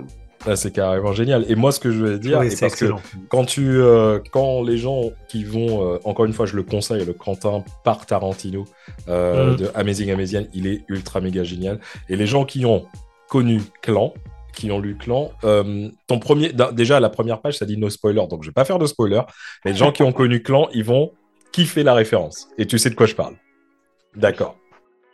Comment, comment tu vois le, le- comment tu vois l'avenir du, du métier euh, Comment tu vois l'évolution sur en- en- entre guillemets, je vais dire la crise du livre, la crise du papier, euh, le fait qu'il y ait quand même euh, cette transition qui se fasse sur les sur les tablettes, etc., etc. Comment tu vois l'avenir pour un pour un que ce soit aussi bien scénariste que dessinateur? Est-ce que tu as senti une évolution déjà en 20 ans de, de, de Il y a une évolution, mais j'ai, je suis pas certain qu'elle aille dans la mauvaise direction en fait. Puisque euh, les gens sont très attachés au papier. Euh, en France, encore plus, c'est vraiment un objet culturel, mais un objet, euh, un objet de cartonné qui est censé normalement être un objet classe en fait. C'est quelque chose auquel tu fais attention. Donc du coup, les gens sont, sont, se sont pas, euh, rués sur le, digital en France. Ça n'a pas vraiment marché. Ils ont tenté, mais ça n'a pas marché. Pas comme Comixology et trucs comme ça aux États-Unis, où à un moment, ils faisaient 20%, 25% de, de, de, de leur marché euh, sur le numérique. Avec des créations originales, en France, ça n'existe pas du tout. Ça a quasiment jamais décollé. Et si je vois mes relevés de droit, ça décolle même pas du tout. En tout cas, pas chez moi. Euh, donc du coup, on continue à faire du papier la crise du papier euh, nous oblige, nous juste, à prévoir les bouquins un peu plus, c'est-à-dire que tu, moi je peux plus faire de bouquins de 380 pages, pas parce qu'il n'y a pas de papier, c'est parce qu'on doit prévoir à l'avance le nombre de Mm. papiers qu'on va devoir commander pour être sûr d'avoir celui qu'on veut, au bon prix. Mm. Donc pour l'instant, c'est pas une crise qui nous empêche de faire des livres. Par contre, il y a certains vous commencez éditeurs. à y penser, quoi. Ouais, il y a certains éditeurs qui, eux, ne vont pas signer certains livres parce qu'ils se disent est-ce que ça vaut le papier sur lequel je vais l'imprimer? Il y a des éditeurs qui ne Ah ouais, quand de- même. Moi, j'ai des éditeurs qui ne me répondent pas. Quand j'envoie des dossiers, j'ai pas de réponse. Trop lourd. Même, je Pas sais trop pas. épais, non. Pas non, même lourd, pas. mais Je, je, je- j'ai jamais su pourquoi. Et même, je vais te dire un truc. Je, tant pis, tant que j'ai du boulot, ça va. Ça ne me dérange pas. Mais c'est la vie. L'évolution, je, l'avantage, c'est que maintenant, il y a énormément de choses. Tout le monde peut faire. Par exemple, si je veux raconter euh, l'histoire de mon tonton qui est plombier, eh ben, je peux le faire. Alors Ouais. qu'il y a quelques années, c'était pas possible. Il y a quelques Ouais. années, mon Ah oui, Il y a un tonton- mec qui a écrit, il y a un mec qui a écrit Super Mario. c'est ça. mais il- avant, il devait être super, il, il devait être euh, plombier, mais super héros et essayer de choper la princesse à chaque fois. Là, je peux raconter l'histoire de mon tonton qui, gé- qui, garait- qui galère juste euh, parce Ouais. que toutes les toilettes du lycée sont bouchées. Et de faire sa vie pendant 250 pages et de voir des oiseaux s'envoler et de, de le voir aller attendre le train à la gare d'Argenteuil. Ouais. C'est On possible. va se faire chier quand même, hein Pas forcément. Alors, Tout si c'est dessiné aussi bien que, euh, que Jiro euh, Taniguchi, ce qui n'est pas mon cas, on peut le faire. Que des, des histoires de Jiro Mm. Taniguchi, c'est souvent des trucs comme ça, où le mec rentre du boulot, il regarde les oiseaux s'envoler, et, euh, et il attend sur le, sur le bas de la porte. Mais c'est dessiné avec autant de grâce que ces moments de silence sont formidables. Ouais. Mais c'est possible. On peut Ouais. faire des choses comme ça, ce qui n'était pas possible avant. Par contre, moi, qui avais des scénarios de zombies et des scénarios de vampires, personne me les signe. C'est plus possible d'aller dans des grosses boîtes et de signer des bouquins d'aventure comme c'était possible il y a 15 ans. D'accord. Ouais, je vois ce que Il y a tu veux une ouverture et tu as l'impression quand ça s'ouvre, ça ferme des portes derrière.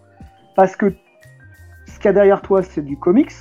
Et du coup, les Français disent pourquoi je signerais un Français pour faire une histoire de vampire alors que les comics font des histoires de vampires et que mon lecteur il va acheter ça. Donc Ouais. du coup, en tant que Ouais. Français, si tu veux faire une histoire de vampire, faut directement aller signer aux États-Unis. Ce qui n'était pas possible il y a quelques années Ouais. Et qui est possible maintenant si tu as un style comics. Si tu dessines Mm. comme, euh, comme euh, les mecs qui font, euh, je sais pas, Largo Winch ou des trucs comme ça, ils sont pas signés aux États-Unis parce que les éditeurs ils ont pas besoin de ce style-là, ça les intéresse pas. Ouais. Quand tu fais du pseudo Sienkiewicz, les mecs ils comprennent, ça les intéresse. Ouais. Donc du coup, moi c'est l'avantage que j'ai eu, c'est que je faisais du comics depuis le premier jour, depuis Day One. Donc du coup, quand j'ai voulu proposer, quand mes bouquins ont été proposés aux États-Unis, ils ont trouvé plus de répondants parce que c'est la culture, euh, c'est la culture que eux comprennent. Moi, quand je dis que mes références c'est euh, Frank Miller et Sienkiewicz, je le marque dans ma bio pour que les gens ils comprennent que euh, moi, l'Argowin, j'en ai rien à foutre. Moi, t'entends, j'en ai rien à foutre. Euh, Gros, j'en ai rien à foutre. Ah bah c'est bon. Moi, je lisais Ronin, moi. J'aimais bien quand j'étais- j'étais bien quand j'aimais bien quand j'étais gamin. Ah oui, mais moi, ça fait longtemps que je suis plus gamin, donc si tu veux. Ouais, là c'est ça. tu vois, c'est. Ouais, non mais c'est cool. Bah en tout cas, moi j'ai juste une question Yes. à poser. Si jamais un jour euh, tu as besoin de, de mettre trois Renois dans une de tes, de tes euh, histoires, Ouais, sincèrement, pense à nous. on est pensé à nous. bah en tout cas, Alors, il va falloir m'envoyer des photos, alors, les gars. T'inquiète. Ouais, ouais, t'inquiète, on va le faire, on va le faire.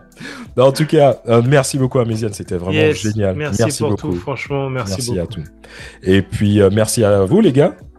Yes, comme d'hab, mon merci, pote. On fait comme ça. C'est cool. Merci à franchement, je vais pouvoir m'acheter plein de bouquins là, et ça c'est cool. Ah, ben, je suis Ouais. désolé pour ton banquier, mais ouais, je. Ouais, je l'encule mon banquier. Je l'encule mon banquier, pardon. ok. Mais en tout cas, les gars, on fait comme ça. Et puis, comme dirait l'ami Snoop, la suite au prochain épisode. Pra À plus, bye bye. Ok, c'était notre épisode spécial à Méziane. Je vous rappelle que le Frangin a sorti son nouveau bouquin intitulé Quentin par Tarantino aux éditions du Rocher et ça déchire. Amé sera le 4 octobre en séance de dédicace à la Casa Bulle à Agnières-sur-Seine à partir de 18h30. Il y aura ensuite une projection de Kill Bill volume 1 à 20h30, puis un débat avec le poteau Amé. Le 8 octobre, vous le trouverez à la librairie Point commun à Villejuif pour une séance de dédicace de 10h à 13h. Le 15 octobre, Amé se rendra à la librairie Nouvelle et Compagnie à Bois-Colombes pour une nouvelle séance de dédicace de 11h à 13h. Voilà, vous savez presque tout. Comme d'habitude, n'hésitez pas à nous noter, à nous laisser des petits commentaires via vos plateformes d'écoute préférées, partagez les épisodes, contactez-nous, ça fait toujours plaisir.